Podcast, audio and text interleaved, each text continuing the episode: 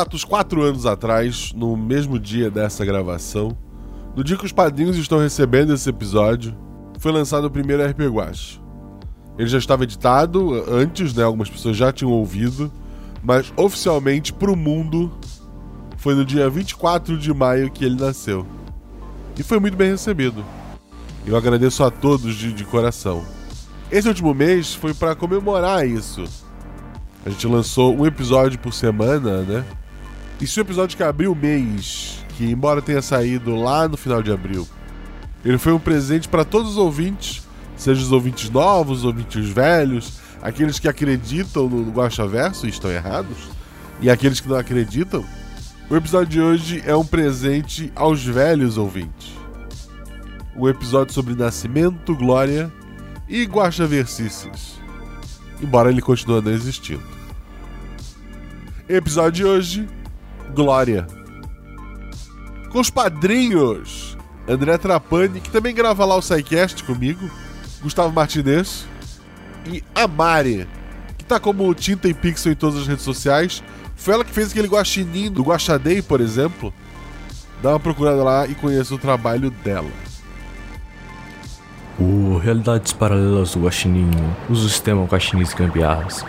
Nele, cada jogador possui apenas um único atributo, que vai de 2 a 5. Quanto maior o atributo, mais atlético o personagem, quanto menor, mais inteligente e carismático. Sempre que o jogador faz algo com a chance de errar, joga dois dados e precisa tirar seu atributo ou menos para ataques e ações físicas, e seu atributo ou mais para ações intelectuais ou sociais. Se a jogada for fácil, tiver algum auxílio, joga um dado a mais. E se a jogada for difícil, rola-se um dado a menos. Eu sou o policial Silva e agora eu preciso ir urgente, pois recebi um chamado da Capitã Maldonado aqui no rádio do Camburão. Até breve. Garrafão, beleza? Ô Deco, sai daí de cima! Ah, meu Deus. Não deixe de nos seguir nas redes sociais, arroba Marcelo Gostinho, arroba rpguacha, tanto no Twitter quanto no Instagram. Considere também nos apoiar pelo PicPay ou pelo Padrim e manter esse projeto existindo. Obrigado de coração a todos que assinaram e a todos que pensam em assinar.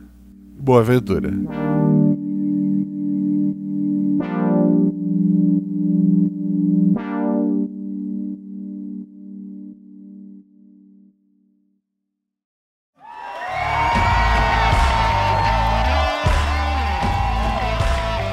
Sete realidades paralelas, uma infinidade de possibilidades, três jogadores e um guaxinim.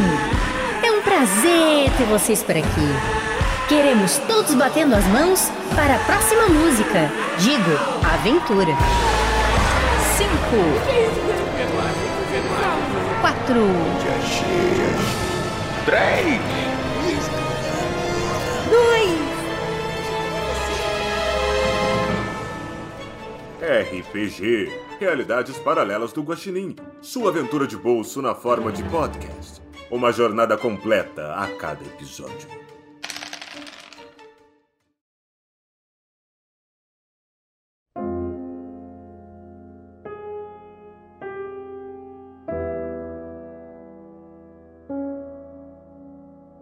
A família Trapani é dona da maior rede de pizzarias da Europa, com filiais pelo mundo todo e tendo sua base de atuação na Itália. É dito na Itália e em todas as propagandas da rede que se você come uma pizza Trapani, a concorrência se torna apenas uma panqueca aberta.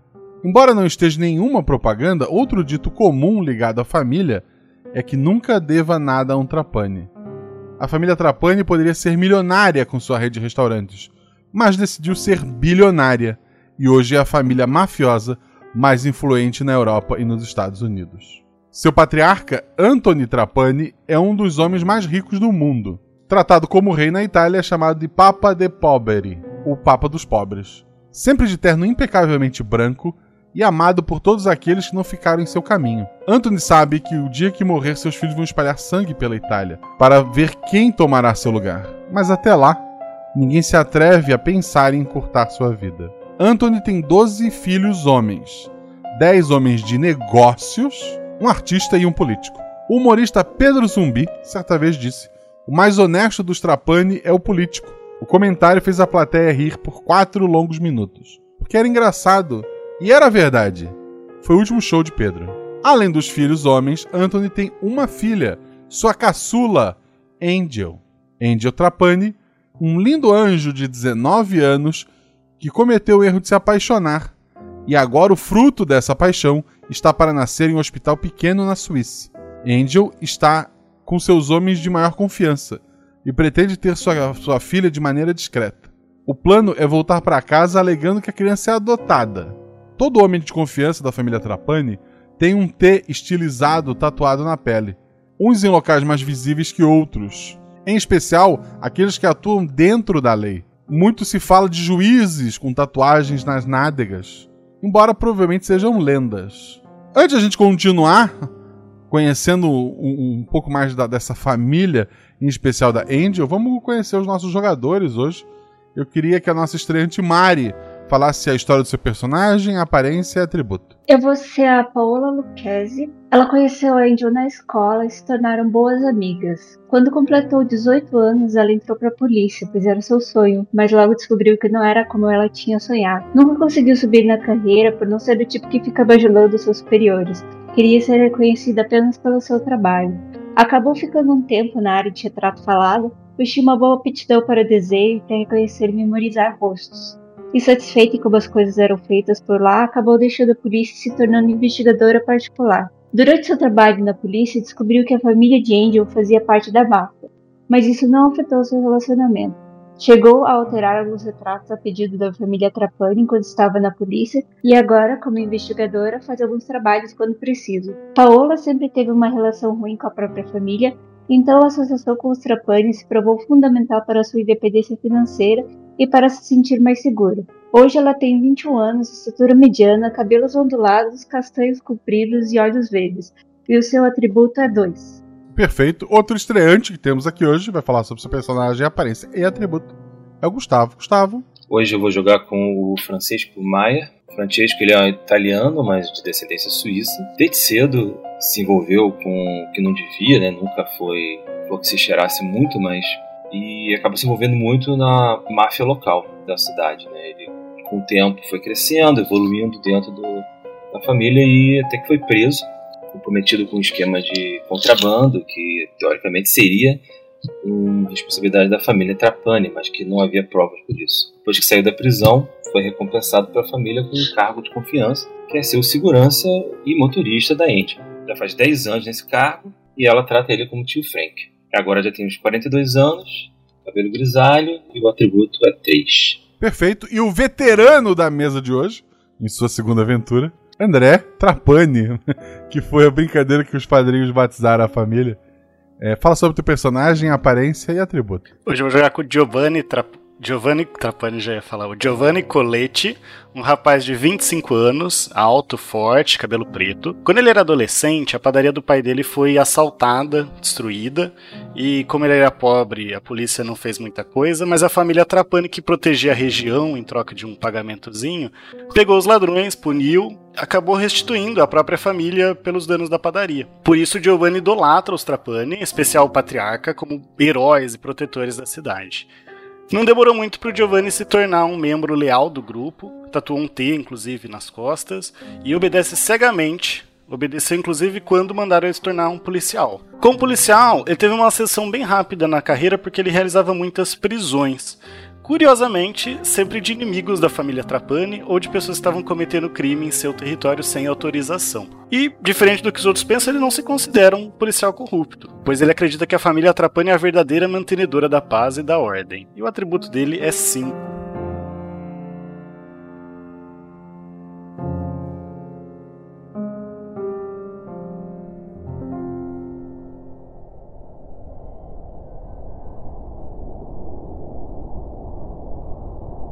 A aventura começa e provavelmente vai, vai grande parte dela vai se passar na Suíça. O, o Giovanni, ele é um policial da Itália, ele é ali da região, como é que... Ele fez a carreira na Itália, mas ele vai para onde a família mandar. A Paola, ela, ela falou que tem descendência ali da região, ela é policial onde, na Itália ou na Suíça? Não, ela é investigadora particular, ela não tá mais na polícia. Ah, tá, mas quando ela foi da polícia? É da, da área ali daí. Itália. Da mesma área da Angel, eu imagino. Então, da Itália, tá, amigas. perfeito. É. É. E, o, e o motorista atua com a Angel, atua né, na Itália também. Então vocês estão ali meio, meio de fora, perfeito. O clima esse ano é, é próximo ao, ao Natal, né, as festas de final de ano, é final de dezembro. Tem, tem muita neve na, na rua, tá tudo meio tomado de branco. É uma área mais alta, mais afastada que vocês estão. Logo pela manhã, o Francesco recebeu uma, uma mensagem da Angel dizendo para buscar a Paola e o Giovanni e irem rapidamente até o hospital, pois ela te- teve um problema. Francesco, então ele vai. Ele deve ter informação de onde estão, né? Sim, sim. Então ele vai, pega o carro da família, o seu carro então, preto, blindado, e vai atacar cada um deles. Tu, tu eventualmente acaba pegando os dois, dirige com, com cuidado por conta é, da, da- pista. é, em alguns pontos só molhada, em outros ainda com, com uma pequena camada de neve. Embora é, o tempo todo passem é, aqueles carros grandes para fazer a limpeza da, da estrada e tentar salgar, ainda assim não tá um dia muito fácil.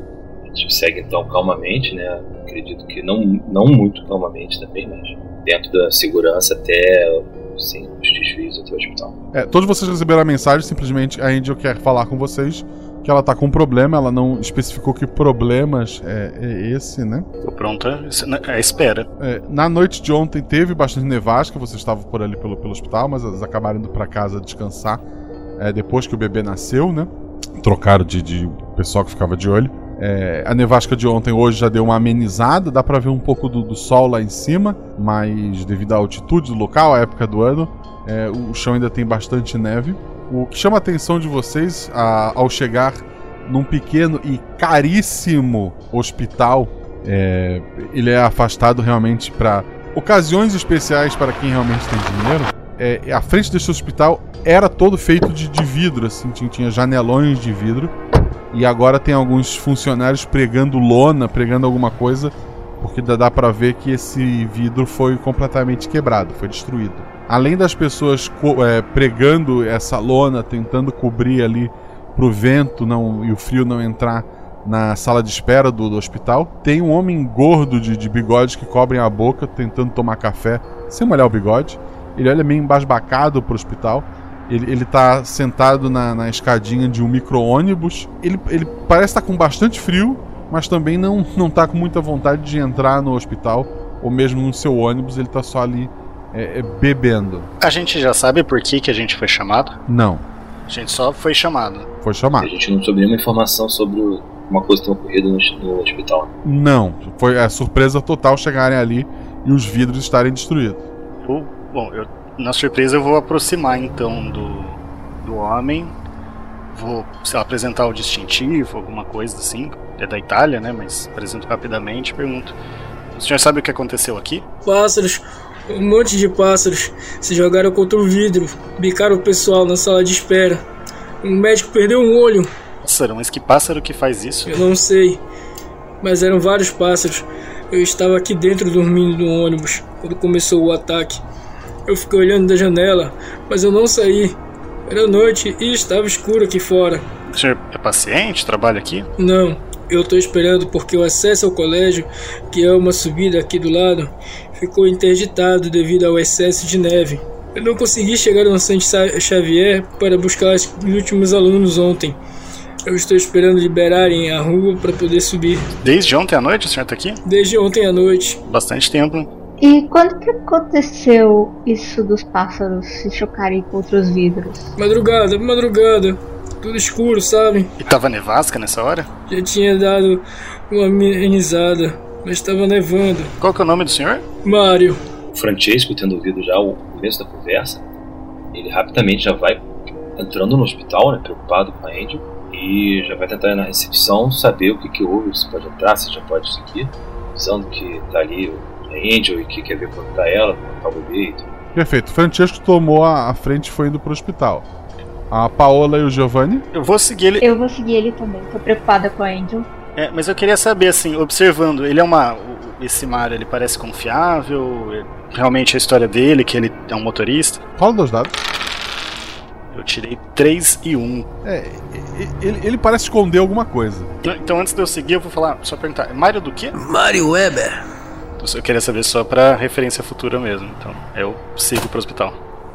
O Giovanni então ficou para trás com a sua desconfiança, com a sua pergunta extra.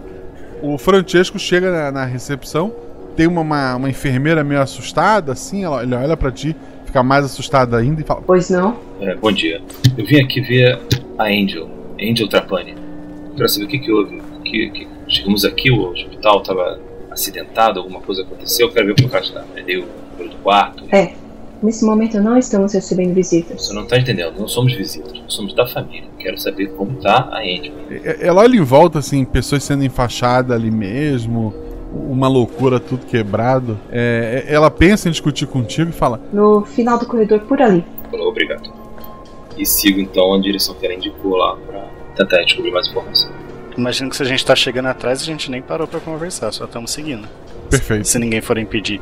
É, o, o, lugar é, é, é pequeno, te, teria um pouco de segurança, mas parece que a noite de ontem perturbou tudo poderia esperar. A gente passa pelos vidros quebrados nessa, nessa passagem? Sim. Tem pássaro, pena, alguma coisa assim? Tem pássaros mortos no, no chão e penas. Tava pensando nisso também, se dava para ver o rastro do que aconteceu da de madrugada. Dá pra ver mais assim, tipo, algumas latas de, de, de lixo com, com uns cacos, com os pedaços da pena, porque já estão recolhendo, né? Mas a, aparentemente a história parece verídica. Seguimos pro quarto. Vocês entram no, no quarto, né? A, a Angel, ela, ela senta na, na, na, cama segurando um bebê. O, bebê é lindo, assim, ele chama a atenção de vocês.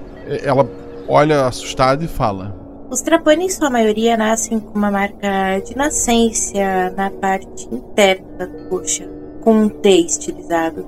Tipo essas tatuagens que vocês fazem. E eu estava ansiosa que meu bebê não nascesse com essa marca. Ficaria muito mais fácil na hora de dizer à minha família que eu havia adotado. É, na hora do parto, o médico me mostrou a pequena Glória. Aliás, foi esse o nome que eu dei. Ela tinha marca na coxa. Seria mais difícil, mas eu a amei quando a vi e vou protegê-la. A criança que me trouxeram hoje pela manhã não tem a marca. E eu quero que achem a Glória e descubra quem é esse bebê. Não posso acionar a polícia ou a imprensa, senão meu pai descobre a gravidez. Francesco faz uma cara assustada quando vê que a criança tinha se aproxima da Índia fala: Querida, fique tranquilo, nós vamos encontrar a pequena Glória. Vamos começar agora mesmo. Eu, eu fico meio de longe, assim, eu não sou muito. É, não sou tão sociável, mantenho ali mais uma posição de respeito também. Mas eu pergunto para ela: é. E. O que, que aconteceu aqui? Você sabe alguma coisa desses pássaros? O roubo, a troca do bebê tem alguma coisa a ver com esse evento? A história dos pássaros é verdadeira? Eu não sei. Você que estava aqui. Eu ouvi barulho de vidro quebrando, ouvi gritos. Achei que eram tiros. Eu fiquei no meu quarto. Tem pássaros lá fora, então eu imagino que seja verdadeira. Nesse momento você estava com o bebê? Estava sem? Sem o bebê. O bebê já havia sido levado para o berçário. E a troca, o, o, esse bebê novo veio depois, depois desse momento. Você viu alguém estranho, alguém suspeito? Quem que esteve com esse bebê? Eu não saí do quarto em momento algum, eu fiquei com medo de ser reconhecida. O médico e a enfermeira pegaram o bebê pra dar banho e levar pro berçário. Mas quando me trouxeram de volta, não era o meu bebê. E você tem o nome desse, desse médico e dessa enfermeira? A gente vai ter uma conversinha com eles? Sim. Os nomes estão ali na ficha. Mas descubra logo. Ok. Vamos sem demora. Angel, essa troca ocorreu agora pela manhã? Eu não sei em que momento. Foi entre o nascimento e me trazerem de volta. Eu sou muito sensível à dor e pedi que caprichassem no sedativo. Uh, uma hora, talvez. Tranquilo, fique tranquilo, querido. Não vamos dar um jeito. Aí o Francesco sai para procurar esse, olhar a ficha e pegar os nomes. Qual é o nome do médico, Guax? Simon e a enfermeira Lorena. Eu me aproximo da Angel e seguro nos ombros dela, dou um abraço e falo: Pode ficar tranquila, a gente vai encontrar a sua filha. Obrigado. Obrigado mesmo. Você sabe mais do que ninguém o quanto esse bebê é importante para mim. Eu já tô saindo, indo atrás, levando acho que até o o, o Francisco pegou, né? Na verdade, um formulário. Então, tô indo atrás na recepção perguntar do médico.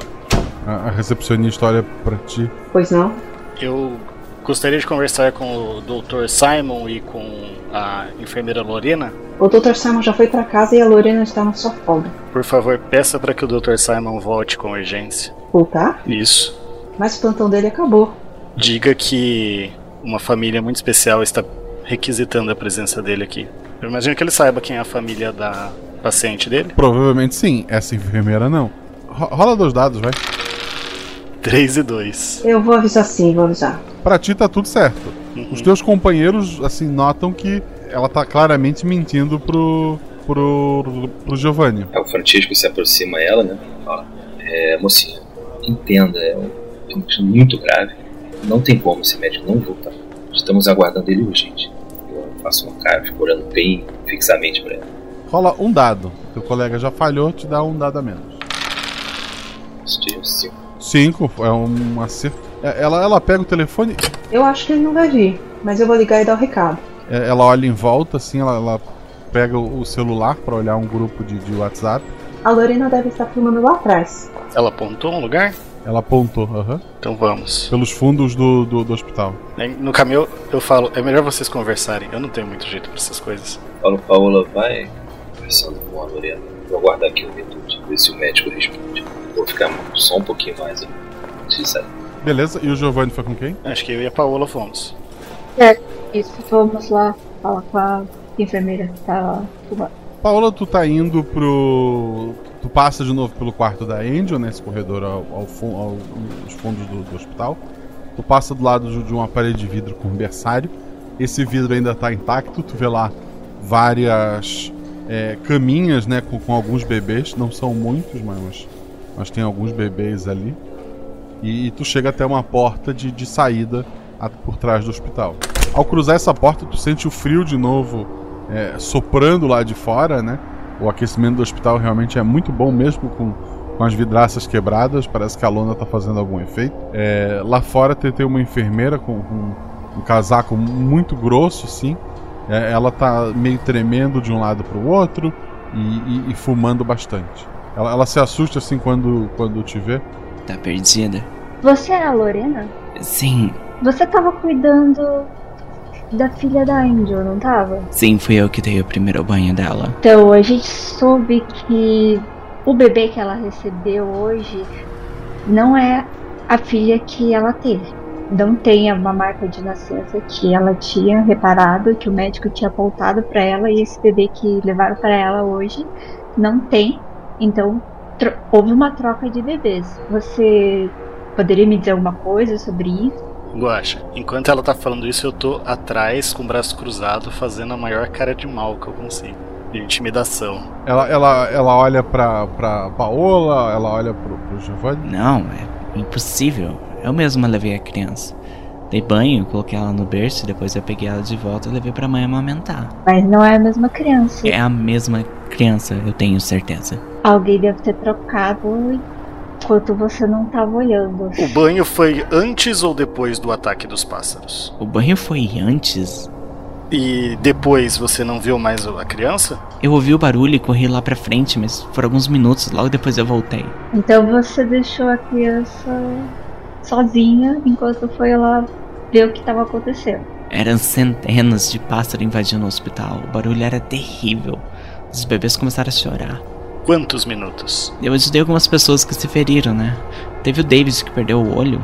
Eu acho que uma meia hora, talvez um pouco mais. Quem mais estava no hospital? Não tinha muita gente por conta do horário, mas todo mundo correu lá pra frente com o barulho.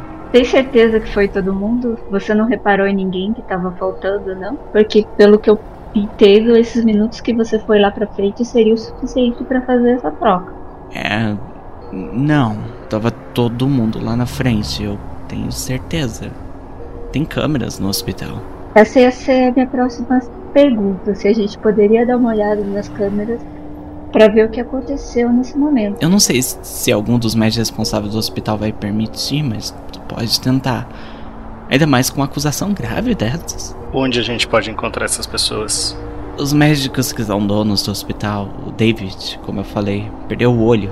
Ele foi para um hospital maior. Mas tem o Dr. Simon e o Dr. Alessandro. Os três são os sócios que comandam esse hospital. O Dr. Simon não está aqui. Quem está? Era pro David estar aqui agora, né? Mas ele perdeu o olho, eu não sei quem tá cobrindo ele. E você tem o telefone de algum deles? A gente tem um grupo de conversa no celular. Então você poderia me passar? Rola um dado. Três. É claro que não. Você pode pedir isso na recepção. Enquanto isso, na recepção, isso acontecer em paralelo, né? A enfermeira liga pro, pro Simon e, e ela comenta sobre uma família importante. E logo depois ela regala o olho assim, desliga o telefone. O Dr. Simon disse que está vindo imediatamente. Muito obrigado, mocinha. Assim que ele chegar, me procure. Ele falou para te ajudar no que precisasse. Quer um café? Não, no momento não. O que eu preciso é ter a certeza de que não houve nada errado aqui nesse hospital enquanto teve esse acidente dos pássaros. Ela, ela olha assim pro, pro, pros cacos, pras penas. Nada de errado. Você tem, por acaso, o nome de todos os funcionários que estavam aqui no momento do acidente? É, ela pega uma, uma lista com, com as escalas de, de horário. Ela vai até a copiadora e ela tá tirando cópia ali pra ti. E, e ela entrega assim, ó. O horário de cada um está aqui do lado. Não tinha ninguém cobrindo a hora de ninguém. Ela pega a folha e fala, muito obrigado. Aí vou em direção aos outros pra eles lá. Quando tu, tu abre a porta lá, lá de trás, a menina levou um tempo pra tirar a cópia. É no momento em que é, ela falou que não ia entregar as informações pro, pro Giovanni. O suíço já pergunta, que informações? Deixa eu ver. O contato do médico, você conseguiu falar com ele? Ele já está vindo. Tenho aqui uma, uma lista aqui com quem todo mundo que estava aqui no hospital no momento do acidente, pra gente confrontar quem pode ter participado disso. Está ótimo. Nós precisamos acessar as câmeras de segurança. Parece que ele tem acesso. Sim. O doutor Simon já está vindo aqui imediatamente. Assim que ele chegar, a gente conversa com ele que a gente vai ter acesso a essa com certeza. A gente podia conversar com a recepcionista. Tempo não é uma coisa que a gente tem muito. Vamos tentar adiantar isso. Lorena, né? Sim. Você que estava cuidando da, da criança, da Angel, no momento que teve o acidente, não foi? Dos pássaros? Sim. E tinha mais alguém com você lá? Aniversário? Os bebês. Mais alguma outra enfermeira? Não, era madrugada, tinha pouca gente no horário da madrugada. É, Lorena, eu posso pedir um favor pra você? Eu acho que não vai dar em nada, mas você poderia olhar os bebês do berçário e ver se algum tem uma, uma cicatriz que pareça um T na coxa? Posso? P posso sim. Muito obrigado.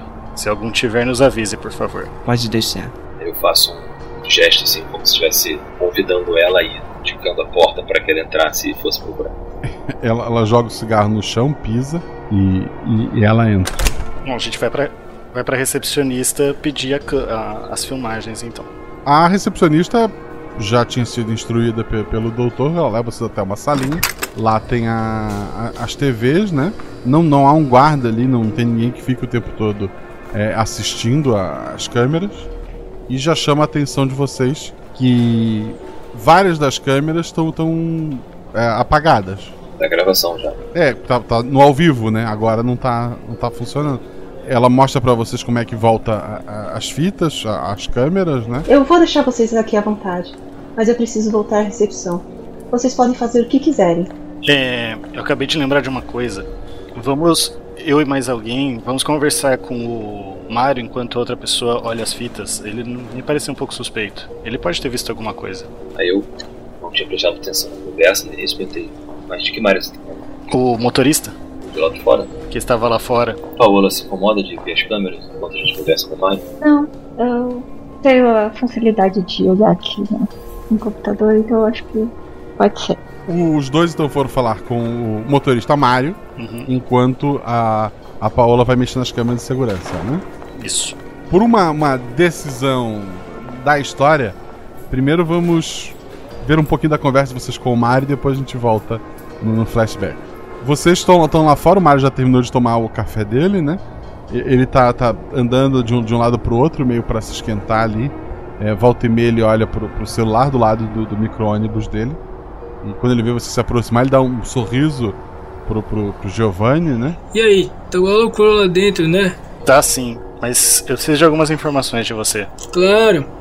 Você disse que estava aqui durante o ataque dos pássaros, né? Sim, eu tava dentro do meu micro-ônibus. E você viu alguém estranho entrando antes desse ataque? talvez entrando ou saindo depois dele? Não. Talvez carregando alguma coisa? Carregando alguma coisa? Tipo um teleentrega? Não, tipo um bebê. Não, não vi. Nenhum bebê. Você não viu ninguém saindo ou entrando desse hospital? Depois do agito todo dos pássaros, né? Mas é depois do agito dos pássaros que eu quero saber. Teve alguma coisa suspeita? Saiu uma multidão em algum momento? Pessoas foram embora sim. Afinal, se eu tô com uma gripe, eu prefiro ficar com gripe que com os pássaros. Você importa se eu dar uma olhada no seu ônibus só pra. Eu não tô desconfiando de você, mas só pra. tirar qualquer dúvida. Você é da polícia, né? Você pode olhar. Muito obrigado, então. Eu eu falo pro Francesco, na verdade. Francesco, é, dá uma olhada lá no ônibus, por favor. Eu vou conversar aqui mais um pouco com o Mário. O Francesco sobe e vai dar uma observada nos bancos, se tem algum tipo de barulho, coisa assim. É, é um micro-ônibus assim de, de luxo, né? À medida do possível. Ele é bem equipado, assim, ele tem, tem alimentos, é, tem, tem uma televisãozinha em cada uma da- das poltronas. Não é um, um micro-ônibus para excursões normais, assim. Se ricos andassem de ônibus, era nesse ônibus. Um compartimento de carga, coisa assim. Não, assim, tem, tem as malas, o espaço para as malas embaixo, mas tá vazio. Né? Dou uma segunda olhada, não tem nada, saio, falo. Ah, não, antes de tu sair, o, o que foi- foi que tu perguntou, Giovanni, pro, pro Mário ali nesse tempo? Eu, eu quero perguntar mais do ataque. É, eu sei que um ataque de pássaro já é estranho o suficiente, mas que você não viu nada assim antes desse ataque? Os pássaros não costumam ir para um vidro, né? Não sei, um barulho, alguma coisa. De onde esses pássaros vieram? Você não viu nada, nada, nada? Eu tô achando isso, tudo isso, toda essa história é muito estranha. Então, assim, já que tu perguntou, eu acho que o homem está destruindo demais a natureza.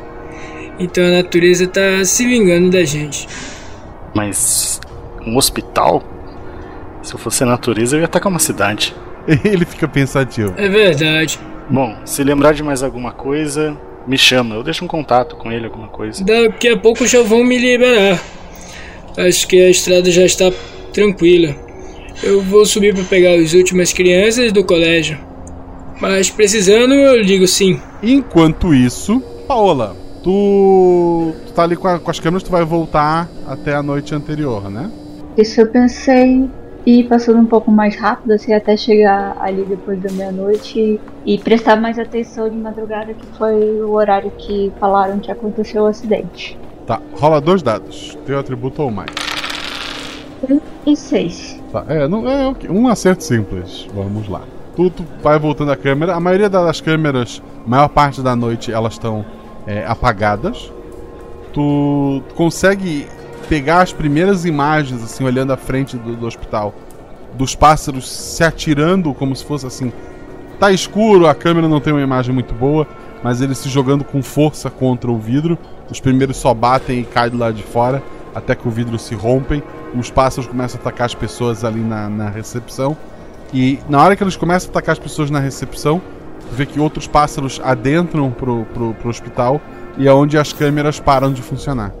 Provavelmente os pássaros, de alguma forma, é, inutilizaram as câmeras é, de dentro do, do, do hospital. Estranho esses pássaros atacarem diretamente as câmeras.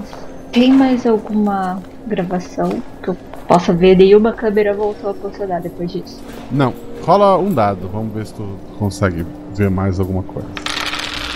Três. 3 é um outro acerto. Ah, como eu falei, as câmeras de dentro do, do hospital, em sua maioria, estão inutilizadas. E as que sobraram mostram, sei lá, sala do café, mostra nada que tu um corredor, alguma coisa que tu realmente precise, não mostra. Tem uma câmera que estava apontada para o estacionamento lá fora, onde a Lorena estava fumando, que depois da. que durante o, o ataque, eh, ela meio que foi acertada por um pássaro, ela mudou um pouco o ângulo. É, tu consegue ver vindo de uma floresta que tem atrás da, da, daquele estacionamento ali. Tu vê que tem duas mulheres jovens, mas uma delas só tá andando. É, Ela tá apoiando a outra, ela, ela encosta a outra assim, é, meio que atrás de, de uma árvore, assim, tu vê ela deixando. E daí ela segue sozinha com um bebê. E, e pelo ângulo da câmera, tu vê só que ela entrou no, no estacionamento, mas tu, tu não consegue acompanhar ela.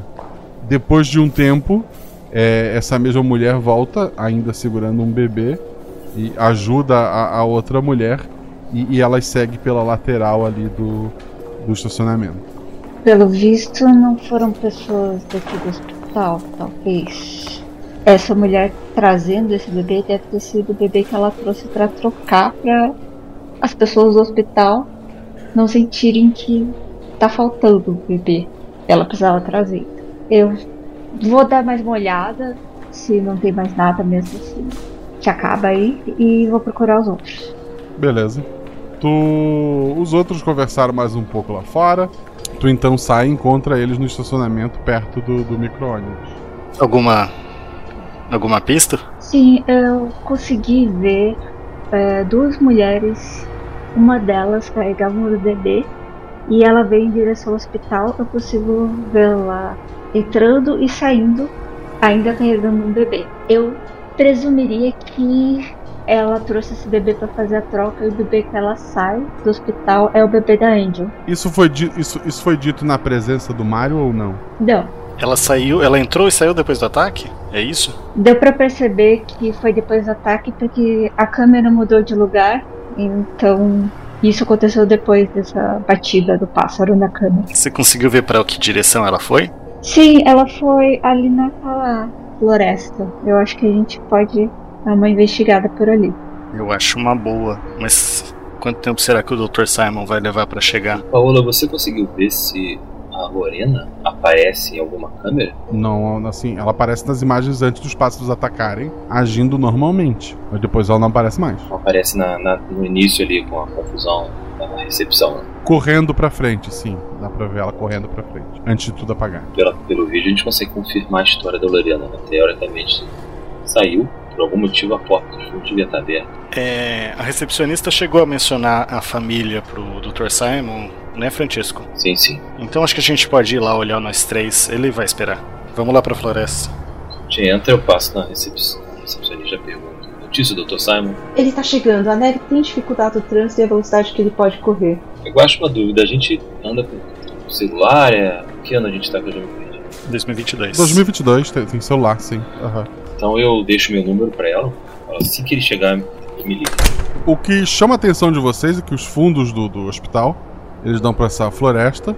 Essa floresta ela cobre uma montanha praticamente, com a neve que tava e com raízes e a, a árvore ali. De dia já seria complicado tu andar por ali. É, de noite carregando alguém, carregando um bebê e alguém já seria mais complicado, né? Devido à neve não tem pegadas, não tem outras marcas, né? O que chama a atenção de vocês é isso. Não tem nenhuma pista ali então. Isso, na borda da floresta. Rola. Quem tá procurando rola dois dados. A Paola que Pelo é a, grupo, né? A Paola que é a detetive. Então vai lá, Paulo. Dois dados. Meu Deus. Viu? Tu, tu olha por ali e só falhava com um, né? Tu, tu não acha nada assim que possa dar uma pista pra vocês. Procuro de indicação. A, a Paula deve ter falado que eles pararam numa árvore e tal. Tentando procurar, a gente não encontrou nada ali referente que se árvore, se teria alguma coisa. Não. Se tinha alguma coisa, a neve cobriu. A gente conhece um pouco a região, Guaxa? Não muito. Parece que aqui não vai ter nenhuma pista, né? Mas eu tive mais uma ideia. Vamos conversar com o nosso amigo lá de novo, o Mário. Se vocês quiserem ficar procurando mais um pouco, eu posso ir lá conversar com ele. Se não, Chega uma mensagem pro Francesco dizendo: Dr. Simon chegou. Vamos falar com o Dr. Simon. tá. Conversa com o Dr. Simon, eu vou falar com o Mário que eu tô com medo dele ir embora. A Paula vai com quem? Eu vou conversar com o Simon. Vocês três vão juntos até a recepção e ali se, se dividem, né? O, o Dr. Simon aponta uma sala pra vocês. Ele, ele tá bem assustado. Ele, ele, ele põe a cadeira pro Francesco, pra, pra Paola. Vocês querem um café? Alguma coisa? Não, obrigado. Eu aceito um café. Ele tem uma, uma máquina de, de café no, no- na sala dele. Ele, ele começa a fazer assim, meio assustado. Aconteceu alguma coisa? A senhorita Angel reclamou do parto? Do barulho? Veja bem, doutor. É, viemos encontrar com a Andy hoje, vimos esse desastre tudo aqui no hospital. Estamos preocupados e conversamos com ela, tivemos uma feliz surpresa de que a criança que ela tinha nos braços não foi a pequena Glória que ela pariu. Ela disse isso pra vocês? Sim, a criança não tinha a marca do Strapani. eu mostrei para ela. Ela queria ver a marca na perna da criança. Mas podia ser sangue ou alguma coisa do parto. É normal, mulher quando tem um bebê, ela às vezes acha que não é a criança dela. Vocês sabem como é. Ele, ele tá bem assustado, assim, o café quase transborda ali. Ele, ele serve a, a, a Paola. É, eu tenho certeza que o bebê é o bebê dela. Veja bem, doutor, acho que de repente podemos ir lá ver a criança, saber se você identifica alguma diferença nela. Bem, podemos pedir um teste, um teste de DNA. Acho que é uma boa, acho adequado. Acho que devemos fazer isso sim, mas veja bem, tivemos, enquanto o senhor chegava, tivemos a oportunidade de ver as câmeras e vimos algo bastante preocupante. Os pássaros, né? Não só pássaros. Vimos uma mulher entrando, vindo em direção ao hospital com uma criança no colo, e mais tarde saindo novamente com uma criança no colo. Eu gostaria de ver isso. Sem problema. Paola, pode nos ajudar nisso. Vamos até a sala das câmeras, então, que eu mostro exatamente o que vimos. O... Enquanto isso, o nosso querido Giovanni, é, o Mário tá lá olhando o celular, ele te vê? Ah, policial, eu tô subindo, me autorizaram. Ah, que ótimo. Mas eu queria perguntar mais umas coisas. Eu imagino que você deve conhecer bem a região por aqui, né? Sim, claro. É. Ali, a gente deu uma olhada no, nos vídeos e a gente achou alguém suspeito indo em direção àquela floresta. Você sabe dizer o que tem para lá? É a floresta até chegar lá em cima, né, onde tem a escola. Ah, então pro lugar que você tá indo. Isso, isso. Ficaram alguns alunos que decidiram pegar o último ônibus. E eu vou buscá-los. E não tem mais nada para lá? Não, só a escola. E por perto aqui, para algum outro lado, a escola é o que tem mais perto? Subindo essa região, sim. Aí descendo um pouco mais, você tem a lanchonete lá embaixo, o, a ponto, o ponto de ônibus, algumas residências, mas o hospital aqui tenta ser mais discreto, se é que você me entende. Hum, a gente poderia te seguir até lá? Ele olha assim meio estranho. Por que iria até o colégio? Bom, você disse que as mat a mata chega até lá. E a nossa pista parou na floresta. Mas na floresta parece não ter nada. Então, a minha conclusão é que a gente tem que ir para lá. Fala dos dados. 5 e 1. Um. 5 é meu atributo. Finalmente. Você é um policial, eu não posso te impedir. Vai que algum precisa de, alguém precisa de ajuda, né? Uhum. E a gente vai estar tá só te seguindo. Não vai ter problema para você. Na, na sala da, das câmeras, a, a Paola volta até o, o momento. O médico olha assim meio, meio assustado. Parecem jovens essas moças, não? Alguém que você conhece? Consegue reconhecer alguém? Não, não as conheço. Mas com o frio que estava ontem, esse bebê, essa mulher, precisaria estar mais agasalhados, não? Eu acho que a gente consegue identificar um pouco mais da, dessas mulheres, só que são mulheres jovens. Mais nada. Rola um dado. Uh, a Paulo tinha tirado só um acerto sim. Sim. Assim, a imagem tá muito ruim, mas deve ter entre. Uh, 16 e 19 anos. Realmente parecem com. É, estão com casaco, estão com roupa de frio, mas não o suficiente para a noite que tava. Pergunta, Dr. Simon, o que tem para dentro dessa floresta? Não tem nada. Se seguíssemos essa floresta dentro, onde é que a gente ia? Isso seria uma loucura, mas lá há um colégio. Colégio? Internato? Sim, um internato misto, caríssimo. Eu nunca consegui colocar meus filhos. Agora eu me pergunto por que que essa porta dos fundos teria ficado aberta. Como você pode ver, o hospital está no meio do nada, num lugar reservado. Até pelo tipo de clientes que recebemos. Sempre foi um lugar seguro. As enfermeiras costumam fumar no estacionamento de trás e é onde os funcionários deixam os carros. Sempre está aberto. Vocês acham que essas duas transeuntes entraram aqui com um bebê, trocaram com o bebê da Angel e foram embora? Estou vendo tudo que possa ter acontecido, né? Muito estranho.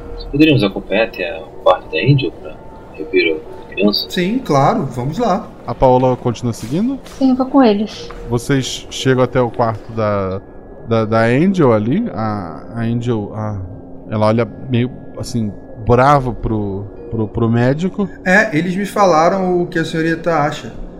Sugeri um teste de DNA, tenho certeza que está havendo algum equívoco. Vou provar que a criança está certa. Ele, ele vai ouvir o coração do, da criança. Ele olha assim na, nas perninhas, né? Para mim, parece uma criança muito saudável. Não uma criança que veio do meio da neve na madrugada. Bem, a criança já, já tá aqui há algum tempo. Falamos com a enfermeira Lorena. Ela disse que tinha deixado a criança no aniversário, quando possível que tenha ocorrido alguma coisa ali. não se tenha tido tempo de se recuperar ou se aclimatar.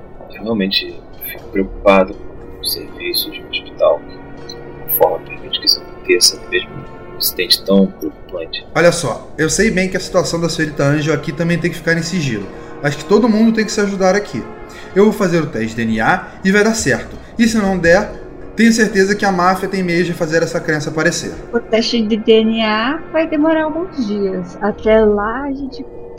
Esse rastro já vai ter esfriado. A gente tem que fazer alguma coisa agora, pensando na pior possibilidade que é essa criança não ser a Glória. Que a Aidio confirma que não é. Pois ela não tem mais a marca de nascença que o senhor mesmo apontou. É, onde o senhor estava quando aconteceu o acidente? Dos pássaros? Isso. Eu estava na minha sala. Sua sala fica em que posição? A mesma que a gente conversou. Fica próxima à sala do café. Posso chegar nessa hora também. Posso, Guache? Pode. então eu, eu chego lá e falo: é, Pessoal, eu acho que a gente tem uma pista. Parece que aquelas árvores, aquela floresta dá para um internato. O Mário vai levar a gente até lá, a gente pode seguir ele e ver o que, que a gente acha. Eu olho pro doutor e falo para eles mesmo: o que vocês conseguiram aqui com o doutor? Conseguiram alguma pista? Nenhuma informação nova. Ele se disponibilizou a fazer o teste de DNA, mas isso vai levar dias. A gente não pode ficar esperando por isso. Estamos tentando ver qual que é o álibi. Eu tiro meus conhecimentos de policial, então eu, eu viro pro doutor e falo: Bom, mas um teste, de, um teste sanguíneo já pode ajudar, né? Você consegue fazer isso mais rápido e mandar o resultado pra gente? Se o tipo sanguíneo for incompatível, a gente já tem como saber. Mando sim, mando sim. O Francesco vira pro, pro Giovanni e fala: ó, Nós revimos as câmeras e as moças que vimos com. que Paula viu com a criança, elas realmente parecem novas. Bom, então acho que o internato é a melhor pista mesmo. Eu olho pro Dr. Simon e falo: qualquer coisa, entra em contato com a gente. Eu deixo meu número com ele também. Pode deixar. Eu não tô inteiramente certa de que o senhor não possa estar envolvido de alguma forma. Eu acho que você tem que dar um pouquinho mais de informação sobre se você estava aqui no hospital.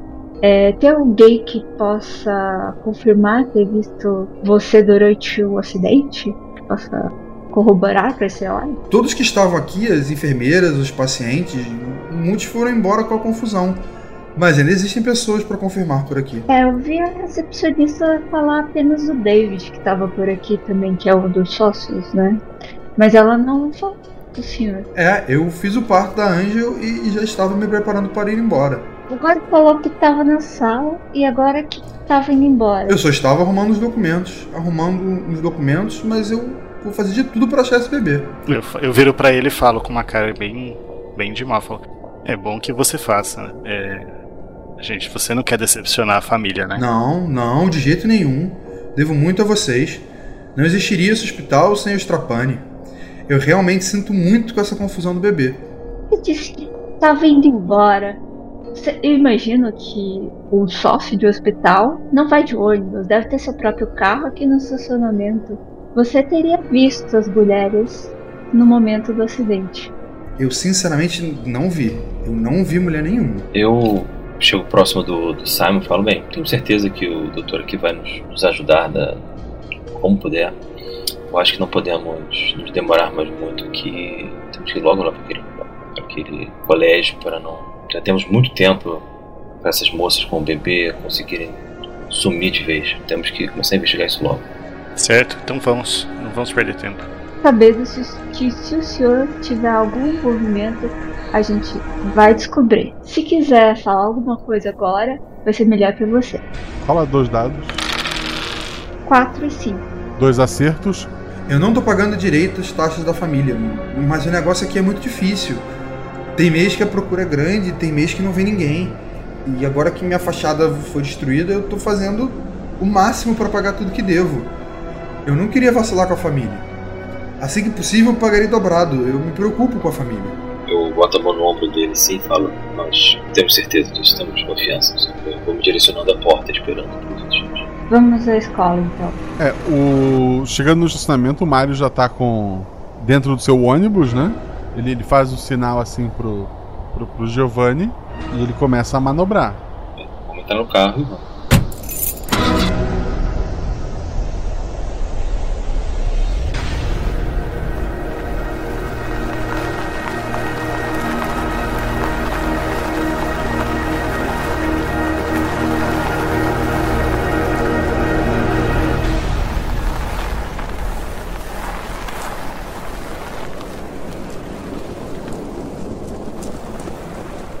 O ônibus vai subindo, assim, a, a estrada é meio sinuosa. Ainda tem um, um, um pouco de neve, tem, tem um pessoal ali é, trabalhando nessa parte mais na base. É, vocês têm que subir com, com, muito cuidado o tempo todo. Os três no carro, cada um rola um dado. O Francesco. Tirei um 6. Passou. A Paola. 5. E o Giovanni. 6. Vocês três estão é, subindo ali aquela paisagem de, de, árvores e muita neve. Quando vocês estão quase chegando no, no colégio, chama a atenção de vocês assim um pouco do lado da estrada, alguma coisa colorida assim na neve. É, eu, eu falo, olha, olha, ali, vamos parar pra ver. O que, que, é aquilo? A gente já tem a visão do colégio, né? A gente começa a ver as torres do colégio, são três torres. Caminho meio que óbvio, direção à frente, né? Sim, é, um caminho único, inclusive. O Francisco para o carro, próximo lateral, próximo do objeto e. Então, vamos ver lá o que é isso. Pode ser alguma coisa importante. Quem, quem foi lá mexer? Francisco. Tá, Francisco então rola dois dados, teu atributo ou menos, para não rolar esse morro abaixo. Um e quatro. Um acerto simples, tu tem dificuldade ali, tu, tu, tu quase cai. A, a, neve não, não te ajuda ali fora da estrada, ela, ela tá bem, bem grossa. É, à medida que tu te aproxima ali, é uma, uma, uma menina, uma menina, é, uma, uma, adolescente, né? Ela tá caída ali no, na neve. Giovanni, me ajude aqui. Eu vou ver. O que, que, é? É, tu vê que o Francesco tá tirando uma, uma adolescente da, da neve. É lá. tipo um, um, morro, um penhasco? É o que é isso? É uma descida, é. É uma descida, mas. Na lateral da estrada. Dá pra ir andando. Dá, tem que tomar um pouco de cuidado para não escorregar, né? Porque a estrada foi construída na montanha, assim, serpenteando, né? É uma descida ali entre uma estrada e outra. Tá, eu falo então, Paola, pega a corda. Imagina que tem a corda no carro, né? Porque Sim, é um carro de mafioso. Né? Pega a corda no carro, eu, eu vou. Eu vou ajudando ele enquanto isso. Eu pego a corda e eu deixo a porta do carro aberta, a parte de trás, assim, caso eles queiram colocar ela acertada ali pra não colocar ela acertada no gelo, vou lá ajudar eles. A Paola e a corda já são suficientes para tornar o processo um acerto automático. Vocês trazem a, a menina até o carro ali. Ela tá respirando muito fraco, é, mas ela tá viva. Não sei por, por quanto tempo, ela tá muito, muito gelada, né? e tá desacordada. Eu ponho o casaco do meu terno nela pra esquentar. Se bem que eu sou policial, né? Acho que eu não estaria de terno. Não, mas tá frio, então eu tô, eu tô de casaco. É. Eu ponho o casaco pra, pra esquentar ela e levo ela pro banco de trás. Paula rola dois dados. 3 e 6. Dois acertos. Tu ficou bastante tempo analisando as imagens e tal. Tu tem certeza, essa não é uma das duas meninas da, da das imagens, né? Caso surgisse essa dúvida. Essa é uma, uma outra. Embora agora olhando para ela, tu, tu, consiga imaginar que as duas lá embaixo ela tinham mais ou menos a mesma idade que essa. Ela tá consciente? Não, ela tá, tá desacordada, respirando bem lentamente e muito gelada. Tem, olhando em volta, tinha mais alguma outra coisa? Vinho, peça de roupa, alguma coisa assim? Neve para todo lado, não. Vamos levar ela lá pro instituto, tentar ajudar ela. Acho melhor levarmos pro hospital. Talvez a gente não consiga socorrê-la a tempo se a gente não levar logo. O Mário parou? Ele, ele, seguiu até o colégio, que é um pouco mais à frente. E a gente tá mais perto do colégio do que do hospital, né? Sim. Bom, é um internato, eles devem ter uma enfermaria, a gente tá mais perto do, do colégio. Fora que agora a gente tem uma desculpa para entrar lá. Mas quanto tempo a gente levou para subir? Uns 40 minutos. É bem lenta a subida e, não é muito perto. Eu viro pro Francesco e falo: Prioridades, Francesco. A família vem primeiro. Que ele fala isso, eu só entro no carro e então vamos. E vou em direção ao colégio. Quem tá atrás com a menina? Eu, eu entro na, na frente para deixar a Paola com a menina. Acho que é de melhor tom a Paola ficar com a menina. Vocês chegam até o, o colégio, ele tem um pátio grande na frente onde o ônibus está estacionado. É, dá pra ver que são, são três torres, é, são três prédios, né? É, dois menores, um de cada lado, um central. É, o espaço que, que liga entre eles tem, tem todos assim cobrindo mas é, que são abertos do, do lado, né? Chama a atenção de vocês que os três prédios estão com as portas abertas, o que com o frio que tá e, e com a neve não parece ser algo muito inteligente. Tem o primeiro prédio, o prédio central. No terceiro prédio, o Mario tá, tá abaixado assim, botando um casaco numa menina que parece sentada na, na porta do terceiro prédio. Eu vou. Eu saio do carro, deixo o carro parado, próximo meio do pátio, saio, vou, chamo pelo Mário. Mário! Mário, precisamos da sua ajuda. A menina! A menina tá em choque! Tá com frio! Outra menina? O que, que houve aqui? Temos um- encontramos uma menina no caminho, também temos. tá desacordada no carro. Enquanto ele fala, eu tô tirando a menina do carro já. Tem mais alguém aqui? Algum outro responsável? Era pra ter três zeladores e algumas poucas crianças. Em volta, Guaxa, tem ninguém mais, só a menina sentada. Só a menina, aham. A Paola vai se aproximar e dar uma olhada na menina, que o Mario tá cuidando. Uhum. Dois dados, Paula. 6 e 6. A menina, ela tá assim, olhando pro, pro vazio, ela, ela parece apavorada. E ela, ela tá, tá bem fria ali, ela parece ter ficado um bom tempo naquela porta ali recebendo o vento. Ela tá melhor do que a menina dentro do, do carro, né? Tu tirou dois acertos, tu te aproxima dela, tu, tu sente um cheiro de, de, de bebida alcoólica, assim, de conhaque vindo dela. Eu falo pro Francesco, é, ajude ela, vamos levar a- as duas lá pra dentro. Olha, mas todas as portas estão abertas, acho que não tem ninguém dentro. Eu direciono a, sa- ao prédio do meio, assim. então os, os três prédios estão com as portas abertas. Estão com as portas abertas, sim. Mário, você não disse que tinham ficado algumas pessoas aqui? Sim, eles iriam me encontrar. Foi enviado mensagens.